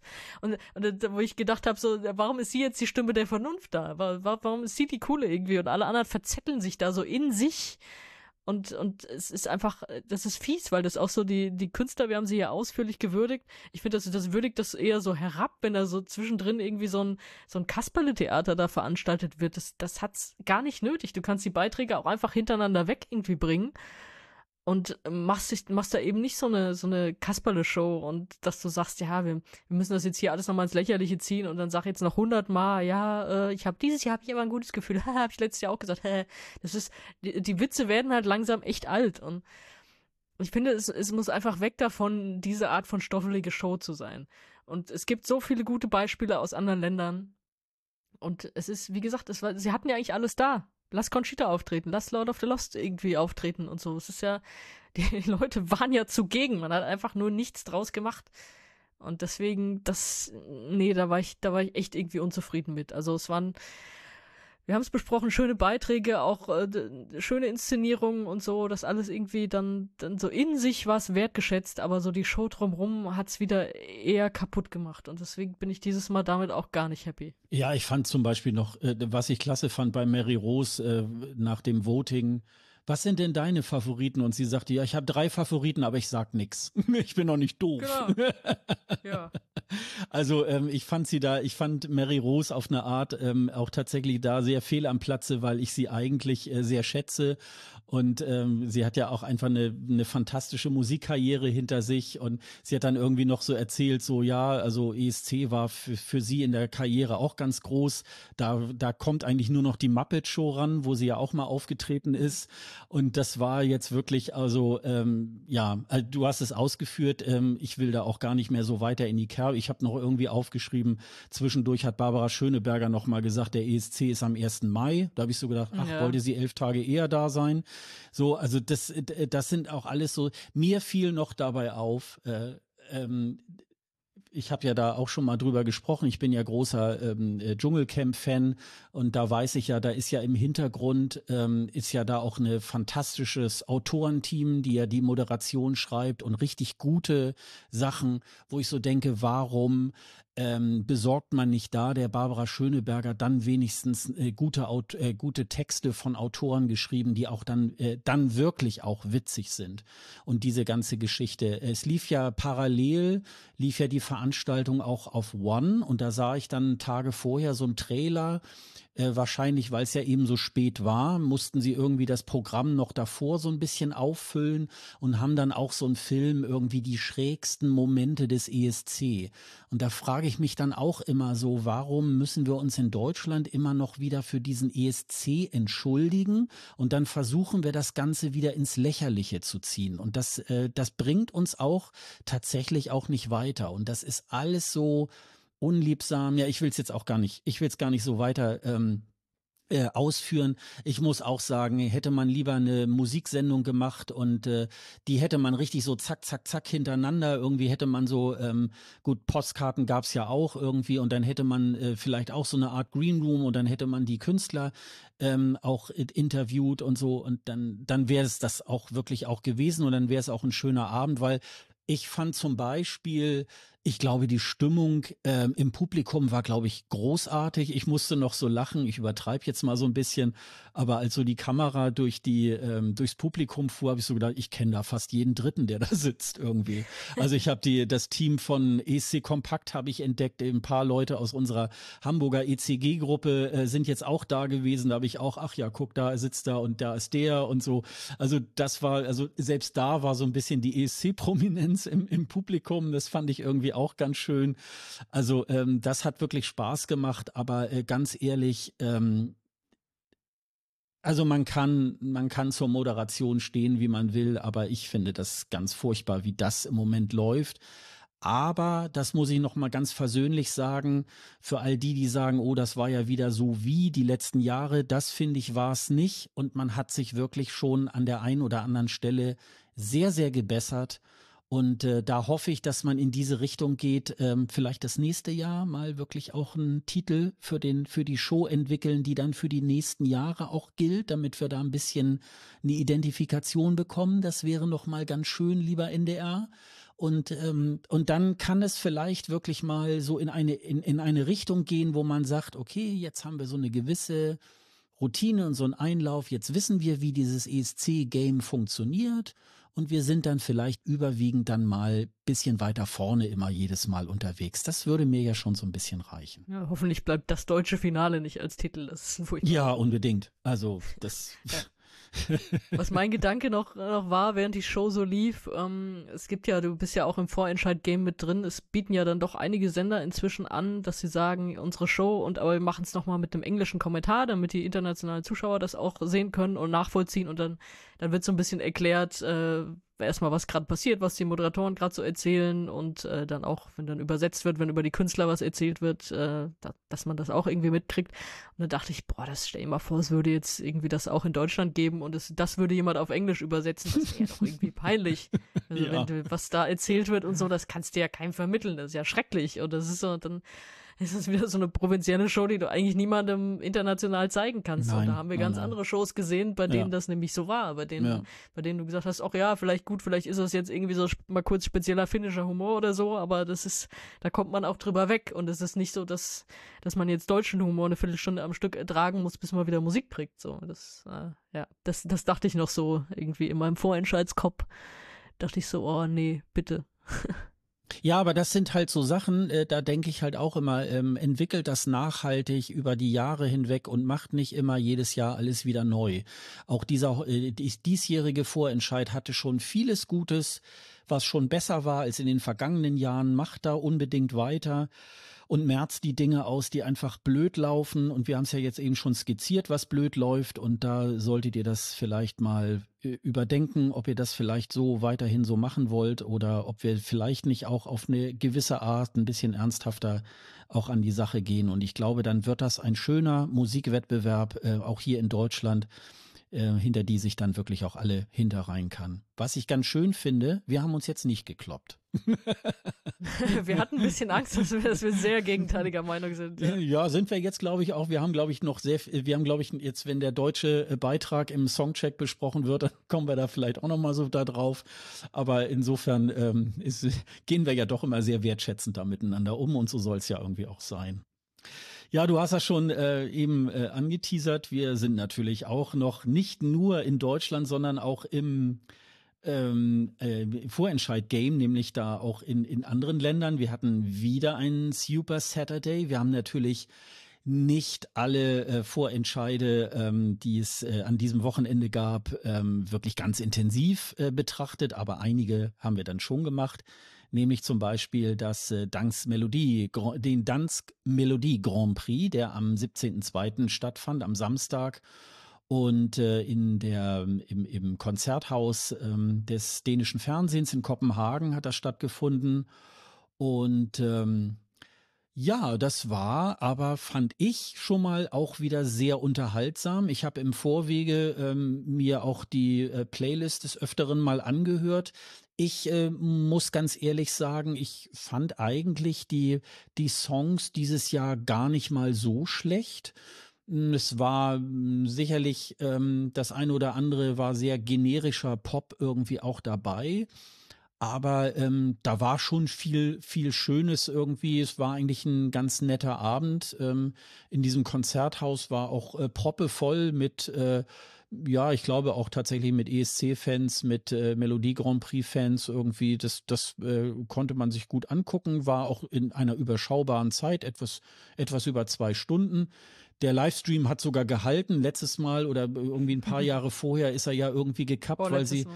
weil vorletztes Mal, weil irgendwie die, ähm, äh, der Livestream nicht so lange ging, weil sie etwas überzogen hatten und plötzlich kriegte man nicht mehr mit, wer hat das Ding jetzt eigentlich gewonnen. Und das haben sie dieses Mal dann äh, äh, ganz gut hingekriegt. Ähm, du bist ja auch schon über Jahre ähm, eine intensive Beobachterin des äh, dänischen Vorentscheids, warst ja auch schon mal vor Ort. Wie, wie ordnest du den diesjährigen Vorentscheid ein? Ja, ich habe ihn dann nur so halb verfolgen können, weil ich da tatsächlich gerade erst aus Berlin zurück war.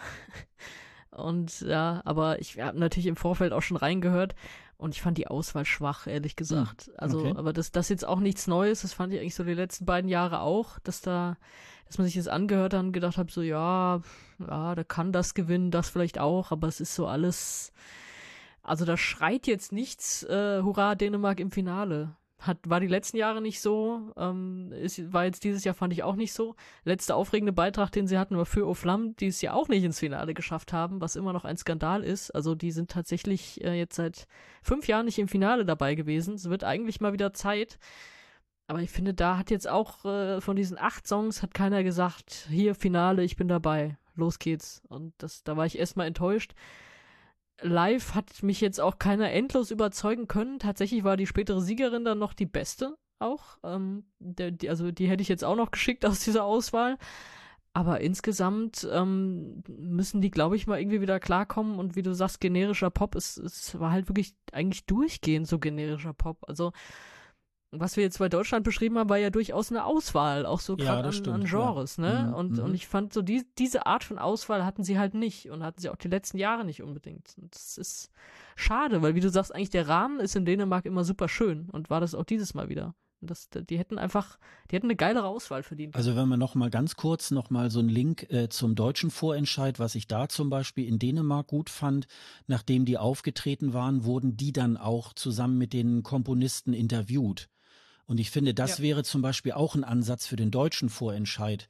Nicht immer irgendjemanden, der da mal prominent ist und da sitzt, soll irgendwas sagen mit seinem Halbwissen über den ESC, sondern dann den Künstler fragen, Mensch, äh, äh, warst du aufgeregt? Meinetwegen kann ja auch irgendwie und wie ist es zu dem Song gekommen oder irgendwas so in der Richtung. Ähm, und äh, das ist viel wichtiger, ähm, dann auch dadurch den Künstler näher kennenzulernen, ähm, als äh, jegliches irgendwie, äh, welche Farbe hat deine Unterhose oder so. Also das, äh, das sicherlich da irgendwie. Ich muss sagen, stimmlich hat mich die Saba, das ist ja äh, die, die Siegerin mit dem Song Sand, Ähm, die hat eine sehr reduzierte, ähm, sehr reduzierten Auftritt ge gehabt. Ich habe mir das so äh, äh, aufgeschrieben. Sie, sie steht da auf so einem Campingtisch mit so auf dem, an einem Mikrofonständer und singt. Und da gibt's noch so einen Effekt, äh, dass da so ein, so ein, ja, so, so, so wie so ein ihr pochendes Herz wird dann nochmal so äh, auf der Brust, so, so ein Licht irgendwie nochmal so dargestellt, irgendwie okay.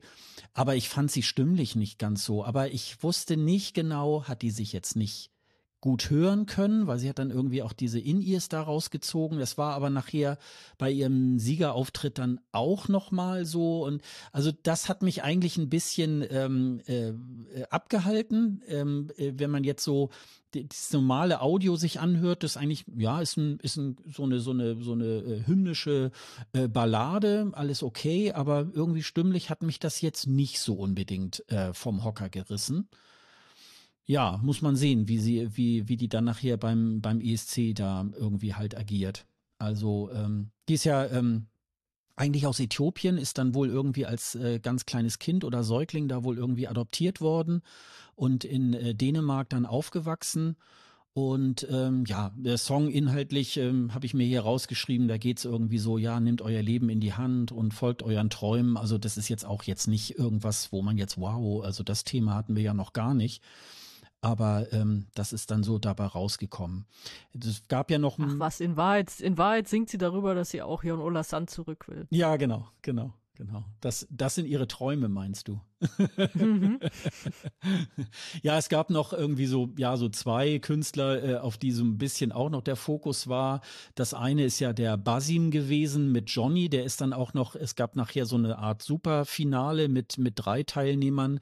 Basim ist ja schon mal mit dem Klischee-Song angetreten 2014, als der ESC auch in Kopenhagen war. Da, das war dann auch so ein bisschen so eine generische, also damals so eine generische Nummer, so Michael Jackson-mäßig irgendwie. Und dieses Mal war das so ein bisschen so eine, ja, vom, vom Standing würde ich sagen, so ein bisschen so wie diese Mans-Selmerlöff-Auftritt, so mit äh, reingezeichneten Regen und Sträuchern, so in Schwarz-Weiß-Optik irgendwie. Aber war jetzt auch, glaube ich, nicht unbedingt irgendwas, was einem jetzt so wirklich so vom Hocker gerissen hat, ne? Also, also, soweit ich weiß, hat er das Publikumsvoting gewonnen. Also es war ja am Ende eine, auch wieder eine Kombination aus Jury und Publikum. Und äh, Saba war beim bei den Jurys vorne und er beim Publikum. Ich bin aber auch froh, dass er das nicht geworden ist. Also ähm, auch wieder nichts gegen ihn, aber ich fand das vor zehn Jahren schon furchtbar. Also dieses, dieses Lied, das, das hat mich so genervt. Ich meine, das war, er, er hatte da sein Heimspiel, alles okay. Und ich weiß noch wieder in Kopenhagen irgendwie an der Hauptstraße hing ja auch so ein großes Plakat, wo einfach dieser, dieser Nervtext, da stand einfach nur dieses Gibi da Ach ja, ja, ja, ja, I love you. Ja, ja, genau. Ganz furchtbar. Und genauso furchtbar war einfach auch dieses Lied. Und jetzt ist er mit einem Lied angetreten, ne, irgendwie so die Gedanken von, von einem Mann in einem Hospiz irgendwie so besingt. Ich weiß nicht, ob das jetzt so ein, so ein Thema ist für, für eine ESC-Bühne auch, obwohl natürlich berührt es auf seine Art. Ähm, aber weiß ich jetzt auch nicht, wie du sagst, vom, vom Klang her eher so generischer Popsong. Ähm, Habe ich jetzt auch gedacht, oh, brauche ich jetzt nicht. Und ja, ähm, Aura Dione, das war irgendwie auch so insgesamt nichts. Die ist ja auch nicht mal ins Superfinale dann gekommen. Deswegen, ja, nur mit Namen gewinnst halt auch nichts.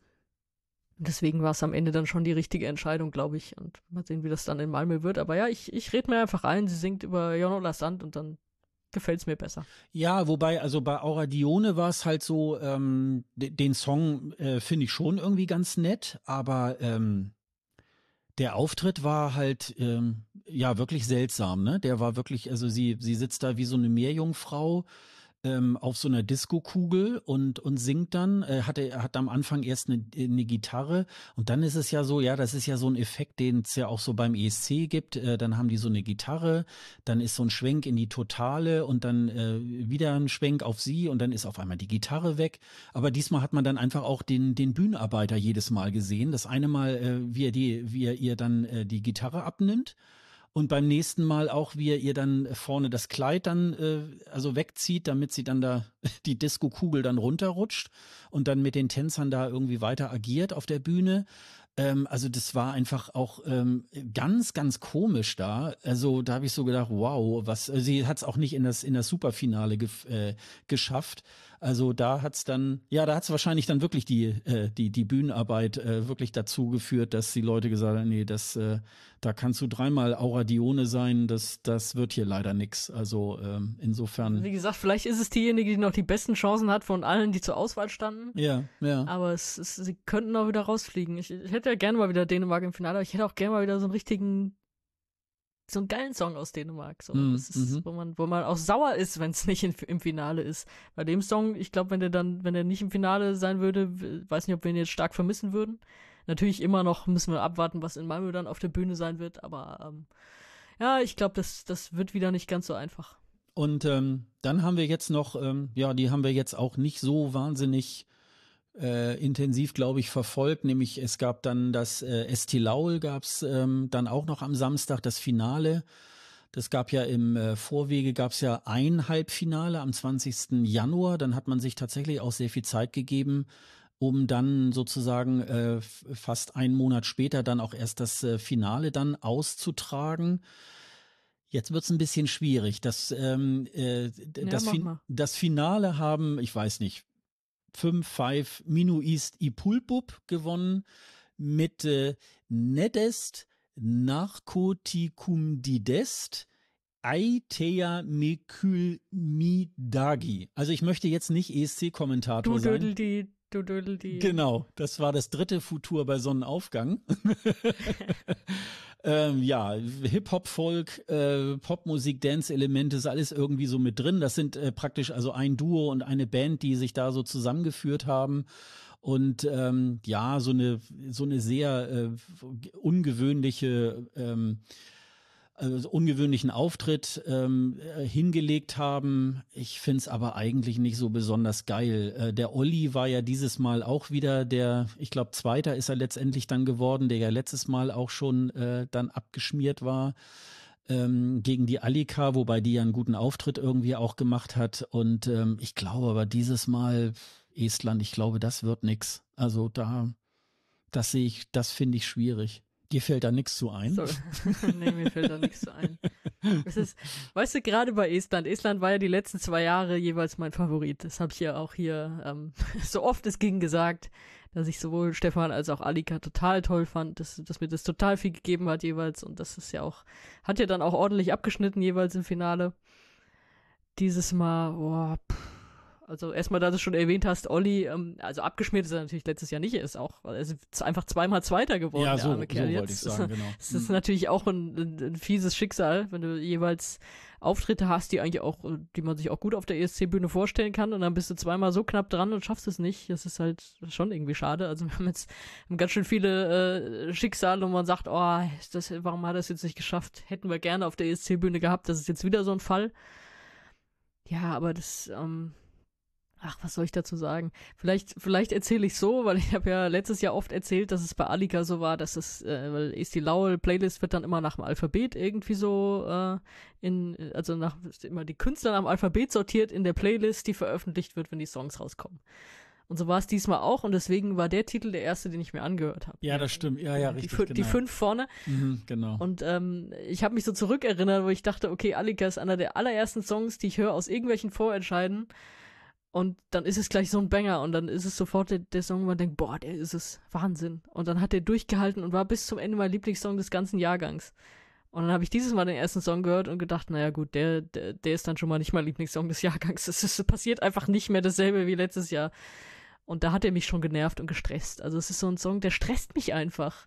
Und es ist witzig, weil bei, bei Isaac Always on the Run, da geht's ja eigentlich um Stress, den man hat. Und das ist aber kein Song, der mich stresst, weil äh, er den irgendwie so, er, er singt das, er bringt das rüber, dieses Gefühl, aber es ist kein Song, wo ich jetzt am Ende, ähm, wo ich mich erstmal beruhigen muss, weil ich denke, boah, das hat mich jetzt genervt. Und das ist einfach, also der estnische Song, das ist so, der löst bei mir einen unguten Stress aus, wenn ich den höre, weil der einfach so, das ist so wild, so durcheinander, die Bühnenshow ist ja auch so in so ein Rumgehüpfe und so und dann hilft ihnen auch diese Quinner Böske, diese Damen, dieses traditionelle Instrument hilft da jetzt auch nicht viel.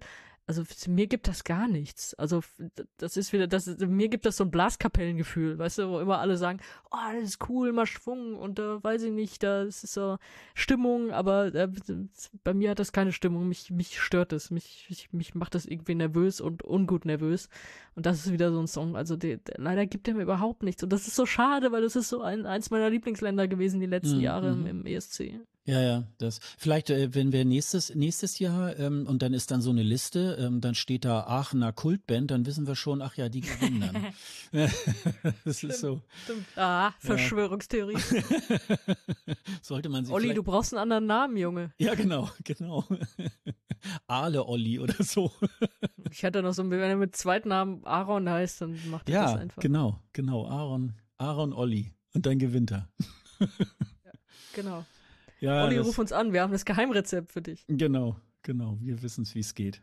Naja, gucken wir mal, wie sich, wie sich ähm, Estland schlagen wird äh, beim nächsten äh, ESC. Mal schauen, wie das weitergeht.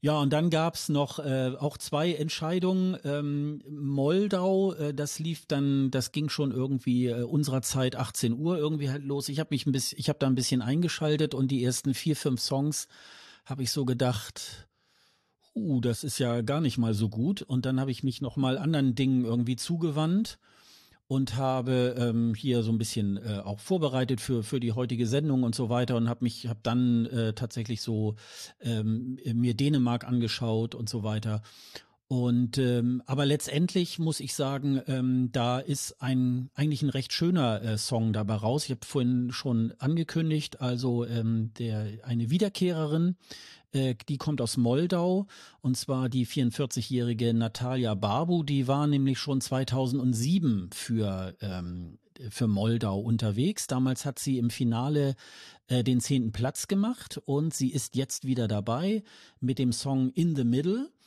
Und äh, sie tritt da mit mehreren Frauen, auch äh, jeder hat, steht da so vor so einem Mikrofonständer. Ich glaube, es sind aber mehr als sechs. Also das muss sie, glaube ich, noch ein bisschen abspecken oder es wird sowieso noch mal ganz anders. Mir gefällt der Song ganz gut. Das ist so, äh, so eine Mischung aus Popmusik und äh, klassischen Klängen. Ähm, das hört sich auch so in dieser äh, Spotify-Version äh, auch sehr gut an. Also ähm, da ist so ein bisschen so für dieses Wochenende, da bin ich etwas versöhnt und das finde ich irgendwie ist eigentlich ein ganz schöner Song. Der ist so im Moment momentan auch so in meiner Top Ten mit drin, in dieser ESC-Playlist, das, was man im Moment äh, schon so weiß.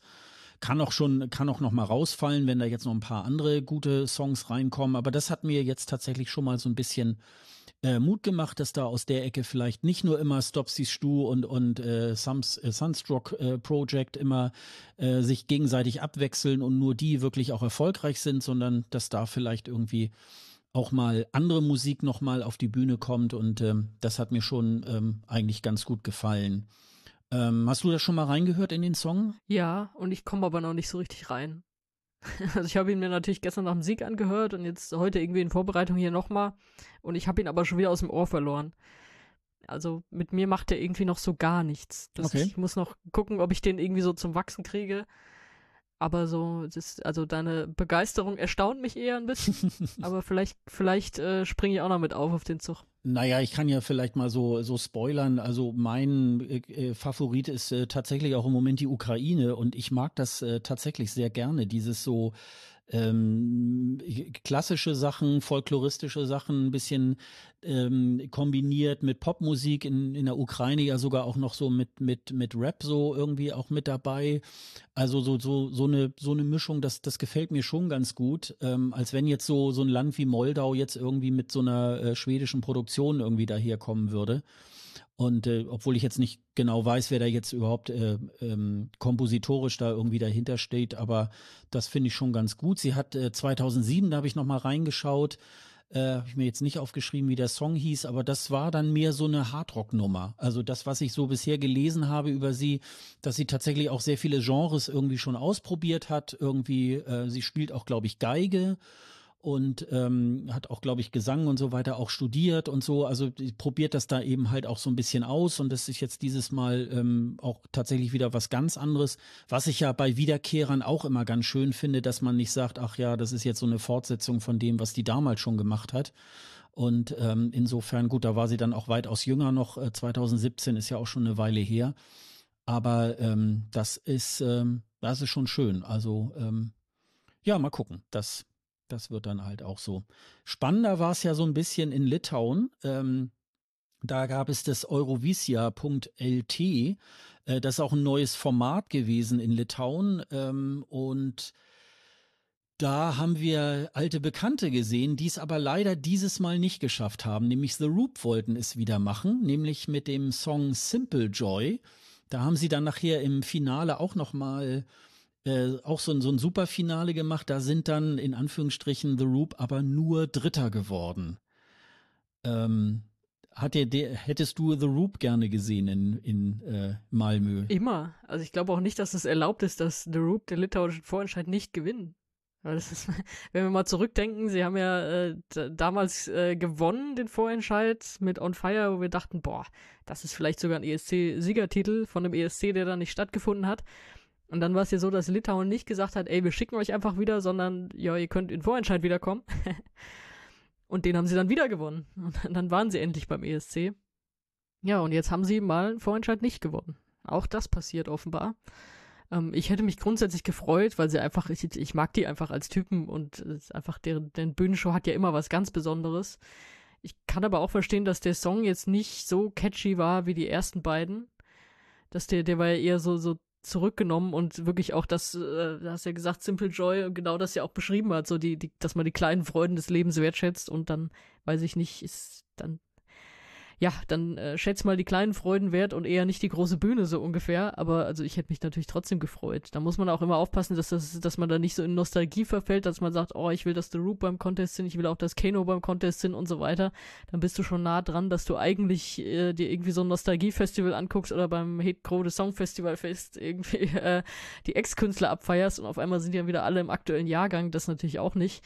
Aber ähm, also das, hätte ich schon gut was mit anfangen können, wenn die wieder hinfahren. Das war jetzt, das war jetzt auch kein Kackauftritt. Also das war schon, war schon cool und süß, aber es war halt nicht so der Banger wie, wie die ersten beiden Male, als sie, als sie im ESC-Jahrgang waren. Also man muss immer sagen, The Roop, ähm, wenn man das so verfolgt aus den letzten vier Jahren, ähm, die wissen auch, wie es geht. Und die haben auch immer irgendwie so äh, äh, catchy Songs. Und ich habe aber dieses Mal so gedacht, ähm, also es war ja sowieso irgendwie der, der, der Sänger ist ja, äh, der ist ja auch bekannt für seine extravaganten Klamotten.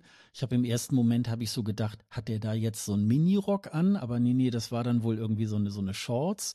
Nun hat er so irgendwie so lange Storchenbeine und, und hüpfte da oder, oder ja, walkte da irgendwie auch über die Bühne. Das war auch alles irgendwie ganz witzig. Hatte so ein, ja, so ein, so ein etwas übergroßen äh, grünen Strickpulli an und ähm, das, das ist natürlich, äh, ja, äh, ist auch, ist auch ein Hingucker und so weiter. Aber dieses Mal habe ich so ein bisschen gedacht, es ist ein ganz klein bisschen zu berechnend. Und äh, ich meine, man muss es ja an, anerkennen, die haben es bis ins Superfinale ge äh, geschafft, sind Dritter geworden. Ich meine, da waren insgesamt äh, zehn Beiträge, die da zur, zur Auswahl standen. Und ähm, äh, das, das muss man ja auch erstmal so schaffen. Ähm, aber das war so dieses Mal, ähm, ja, denke ich auch. Also The Roop zwischendurch haben sie ja auch mal so außerhalb des ESC dann auch äh, äh, Dinge veröffentlicht und äh, die haben mir eigentlich auch überwiegend immer sehr gut gefallen. Ähm, aber das war dann so dieses Mal, habe ich so gedacht, ja, also nicht unbedingt jetzt im Moment gerade mein Cup of Tea. Ähm, also das äh, muss ich sagen. Gewonnen hat ja ähm, hat ja in diesem Jahr ähm, Luke Telk von Sylvester Belt.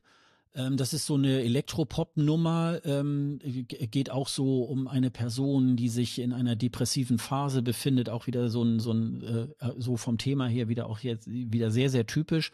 Aber ähm, die Nummer war schon oder ist schon, finde ich, sehr, sehr catchy. Also die kann man wirklich auch sehr gut hören. Und ähm, also da bin ich mal gespannt, ähm, wie das so auf der ESC-Bühne da vielleicht auch weitergeht. Also das, äh, da muss ich sagen, da haben sie eigentlich einen ganz guten Song irgendwie auch rausge rausgesucht. Ja, bin ich auch dabei. Ich, auch da muss ich mich noch ein bisschen weiter reinhören, aber ich habe die ersten Mal, die ich ihn jetzt gehört habe, habe ich schon so das Gefühl, da, da steckt was dahinter. Das will ich auch mögen, das, das hat irgendwie was, das ist spannend. Das ist auf jeden Fall von der Auswahl, die uns da am Samstagabend präsentiert wurde, auch äh, absolut mein Favorit. Also derjenige, in den ich mich weiter reinfuchsen will als Song und ja, das, ich glaube, das, das ist schon eine ganz gute Auswahl, die sie da getroffen haben. Oh, wir sind mal einer Meinung. okay, wir müssen aufhören, das geht so nicht weiter. Gibt es nicht noch irgendwas, worüber, worüber wir uns die Köpfe zerschlagen können? Nein, es ist ja irgendwie, ist ja auch irgendwie ganz, ganz schön. Ja, vielleicht ist es auch tatsächlich manchmal so, wenn ich jetzt so gucke, äh, Moldau, Litauen irgendwie, da hat man, also Litauen habe ich die, das Ende so ein bisschen verfolgt, aber wenn man vielleicht manchmal so, so ein Vorentscheid irgendwie nicht so intensiv, dann hat man ja auch nicht so diese Enttäuschung, ne, wer da jetzt nicht weitergekommen ist, sondern man kriegt dann das so ist den. auch besser so, kann ich dir sagen. Ja, dann kriegt man so den Sie. Also ich meine, Alkes von äh, Messi Cherie, der guckt ja gar keine Vorentscheide, der weiß schon, was er, was er da tut. Ich glaube, der beschäftigt sich dann mit der ESC-Line-Up irgendwie und das reicht ihm dann. also. Aber was ihm dann für Songs durch die Songs durch die Lappen gehen, ey. Ja, das ist schon so. Ja, ja, genau. Also ich finde es, ich finde es auch nach wie vor. Ich habe da gestern Abend gerade drüber nachgedacht. Das ist noch nicht mal zehn Jahre her äh, wenn man dann so äh, Livestreams von diesen äh, Vorentscheiden versucht hat rauszufinden, wo sind die denn, wo kommt man da hin, dann waren die meistens auch von der Qualität nicht so geil. Also es brach dann auch gerne nach fünf Minuten dann mal ab äh, die die ähm, Übertragungsqualität war auch irgendwie äh, wie hinterm Mond und äh, jetzt mittlerweile ist es eigentlich gar kein großes Thema mehr, irgendwie ähm, Livestreams irgendwie zu ergattern. Dieses Jahr gibt's ja auch wieder über den ähm, Eurovisionskanal auf YouTube, ähm, auch zumindestens von den Finalen ähm, auch wirklich Livestreams. Also sprich, man kann die auch sogar eher so im, im Nachhinein dann auch nochmal angucken, wenn man es irgendwie jetzt nicht geschafft hat, wirklich alles irgendwie an dem Abend irgendwie sich anzuschauen. Also da sehe ich halt auch äh, so eine gewisse Vorwärtsbewegung. Also das, ähm, das finde ich irgendwie auch schon irgendwie ganz nett. Wir haben ja auf unserer Seite escgreenroom.de, da haben wir ja auch eine Seite mit den Livestreams beziehungsweise mit den Terminen. Also das ist auf escgreenroom.de und mit dem Link äh, Livestreams müsst ihr dann oben dann klicken ähm, und da kommt ihr dann auch auf die einzelnen Livestreams. Äh, manchmal haben wir auch Livestream und ähm, YouTube-Kanäle. Da bin ich neulich mal angesprochen worden von jemand, äh, Mensch, lösch doch nicht gleich die Livestreams wieder, wenn das, äh, wenn das durch ist. Ja, aber ihr habt ja nichts mehr davon. Also das sind ja nur die Livestreams äh, zu den Fernsehprogrammen sozusagen. Also da könnt ihr das ja nicht nachgucken. Überall da, wo äh, man im Nachhinein auch noch mal schauen kann, da habe ich das dann weiter unten in der Liste. Da ist ja in der Mitte noch so ein Foto und darunter sind dann die vergangenen Veranstaltungen.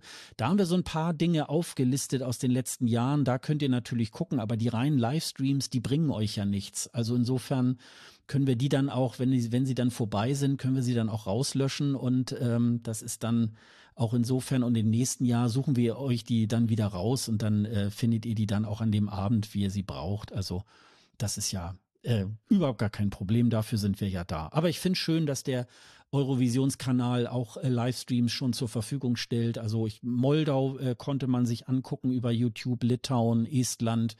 Also das war schon irgendwie, das war schon irgendwie ganz schön.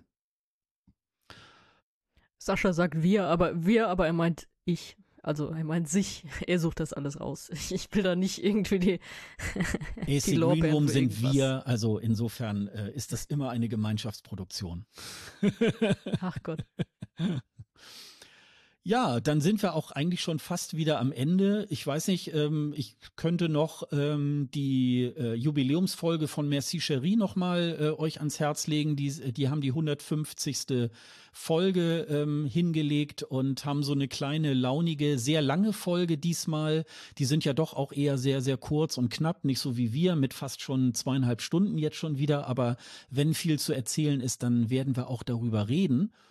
Und ähm, ja, wir haben auch einen kleinen Kommentar abgegeben. Ähm, äh, ich habe insbesondere nachgefragt, ob äh, es demnächst einen äh, Opern-Podcast von äh, Merci Cherie gibt. Und da gibt's auch eine Antwort drauf. Ich glaube, ich spoiler das jetzt mal nicht. Das könnt ihr euch ja dann mal anhören. Das war sehr interessant, die, das Ergebnis, äh, was dabei rauskam. Also ich bin mal gespannt. Und äh, auf jeden Fall reinhören. Äh, ähm, das, das macht immer auch die überhaupt die Folgen von Merci Cherie. Äh, Grüß, äh, Grüße nach, nach Wien. Und ähm, das kann ich euch dann auch wieder noch so ans Herz legen. Äh, dann würde ich sagen, wir sind schon fast wieder am Ende. Wir machen jetzt mal eine kleine 14-tägige Pause. Aber wir haben jetzt so eine kleine Folge noch dazwischen geschoben, weil einfach enorm viel im Moment durch die Vorentscheide ähm, zu diskutieren ist. Und ähm, da wollten wir jetzt dann auch ähm, zumindest ein bisschen von der Länge her übersichtlich bleiben. Und insofern ist das dann so auf die letzten drei Folgen jetzt verteilt. Aber in 14 Tagen haben wir natürlich auch noch eine ganze Menge. Ich erinnere mich, es wird jetzt auch noch mal das Finale von Melodiefestivalen zu diskutieren sein. Äh, das Festival der Canzau wird ja auch noch stattfinden. Serbien hat noch einen Vorentscheid. Äh, ich glaube, nächste Woche Samstag am, ähm, was ist das dann, der 17. glaube ich. Ähm, da hat auch noch Kroatien seinen, seinen Vorentscheid. Also da wird es dann auch noch eine ganze Menge zu erzählen geben. Und äh, ich bin mal sehr gespannt. So, dann will ich dir das letzte Wort geben, Sonja. Was gibt's noch zu erzählen? Was, Was gibt's noch Was? zu wo, kommt, wo kommt das denn jetzt auf einmal her? Was gibt's noch zu erzählen? Es gibt ähm, es gibt einen total coolen M&M's-Laden in Berlin. Ich mache jetzt hm. einfach mal überhaupt keine Werbung für irgendeine Marke, aber da habe ich, äh, da habe ich mein erstes Eis des Jahres gegessen hey. am Freitag, weil ich so viel Zeit hatte, weil der NDR ja gesagt hat, wir dürfen nicht bei der Generalprobe zugucken. Ja. Und deswegen bin ich einfach mal durch Berlin gelaufen und stand dann auf einmal davor und es war so ein leckeres Eis. Was hast du dir so Einfach nur so mal random irgendwas hier erzählt, weil wenn du sagst, du gibst mir das Wort. Ja, ja.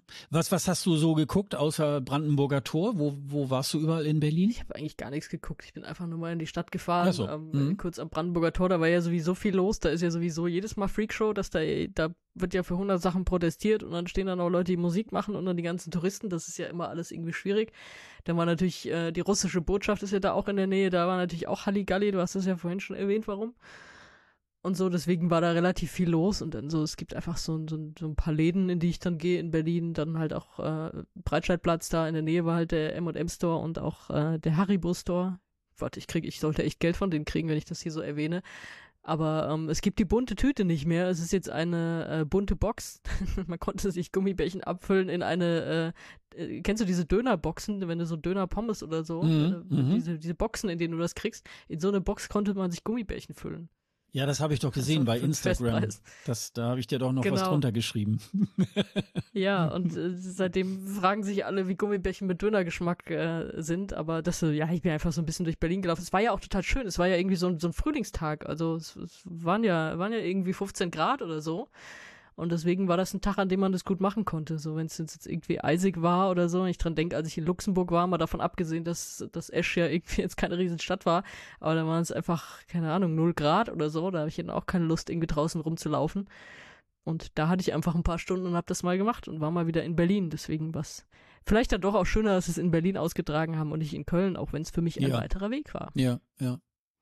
Ja, äh, Deswegen, esst alle ein Eis, das ist mein letztes Wort hier. Ja, und, und Berlin, äh, das ist zwar auch so abgespeckt, aber Berlin ist auch tatsächlich immer eine Reise wert. Ähm, es wird ja, es wird ja auch immer so ein bisschen über die Stadt gehatet. Sicherlich ist da, ist da auch immer so ein bisschen was dran, aber insgesamt ist es ja, es ist halt einfach eine, eine enorm große Stadt und ähm, die hat ja halt einfach auch nicht jetzt so den einen Stadtkern, sondern mal eben sieben oder acht verschiedene Stadtkerne. Es hat aber auch sehr viel, sehr viel schön so, äh, schönes schönes Umland drumherum und so. Und äh, klar, es gibt äh, in jeder Stadt, es gibt auch in Hamburg schöne Ecken und es gibt auch in Hamburg äh, hässliche Ecken. Und so ähnlich ist das in, in Berlin genauso. Und äh, insofern ist es dann, äh, also ist es immer schön. Und ich bin dieses Jahr tatsächlich auch noch nicht in Berlin gewesen. Das muss ich vielleicht auch noch mal irgendwie jetzt im Laufe des Jahres noch mal so irgendwie umsetzen. Und dann, wenn ich wieder durch die Straßen gehe, dann habe ich wieder in, im Ohr Brandenburger Tor. Siehst du? Ja. Ja gut, dann würde ich sagen, wir machen, wir, wir machen mal den Sack zu ähm, und äh, wir quatschen dann einfach in 14 Tagen wieder. Das war der ESC Green Room, der Podcast zum Eurovision Song Contest. Ähm, weitere Infos über diesen Podcast findet ihr auf escgreenroom.de. Fragen, Anregungen oder Kritik könnt ihr uns gerne auf unserer Website schreiben, direkt unter dem Post zu dieser Folge zum Beispiel. Oder ihr schreibt uns eine Mail an kundendienst.escgreenroom.de. Dann würde ich sagen, in 14 Tagen wieder mehr. Sonja, das waren schöne Hintergründe heute vom deutschen Vorentscheid. Vielen Dank dafür. Und dann würde ich sagen, wir sehen uns in 14, äh, nicht wir sehen uns, aber wir hören uns in 14 Tagen wieder. Und äh, dann sage ich einfach mal zu dir und auch an die Hörer ein Tschüss und bis zum nächsten Mal. Tschüss. Tschüss.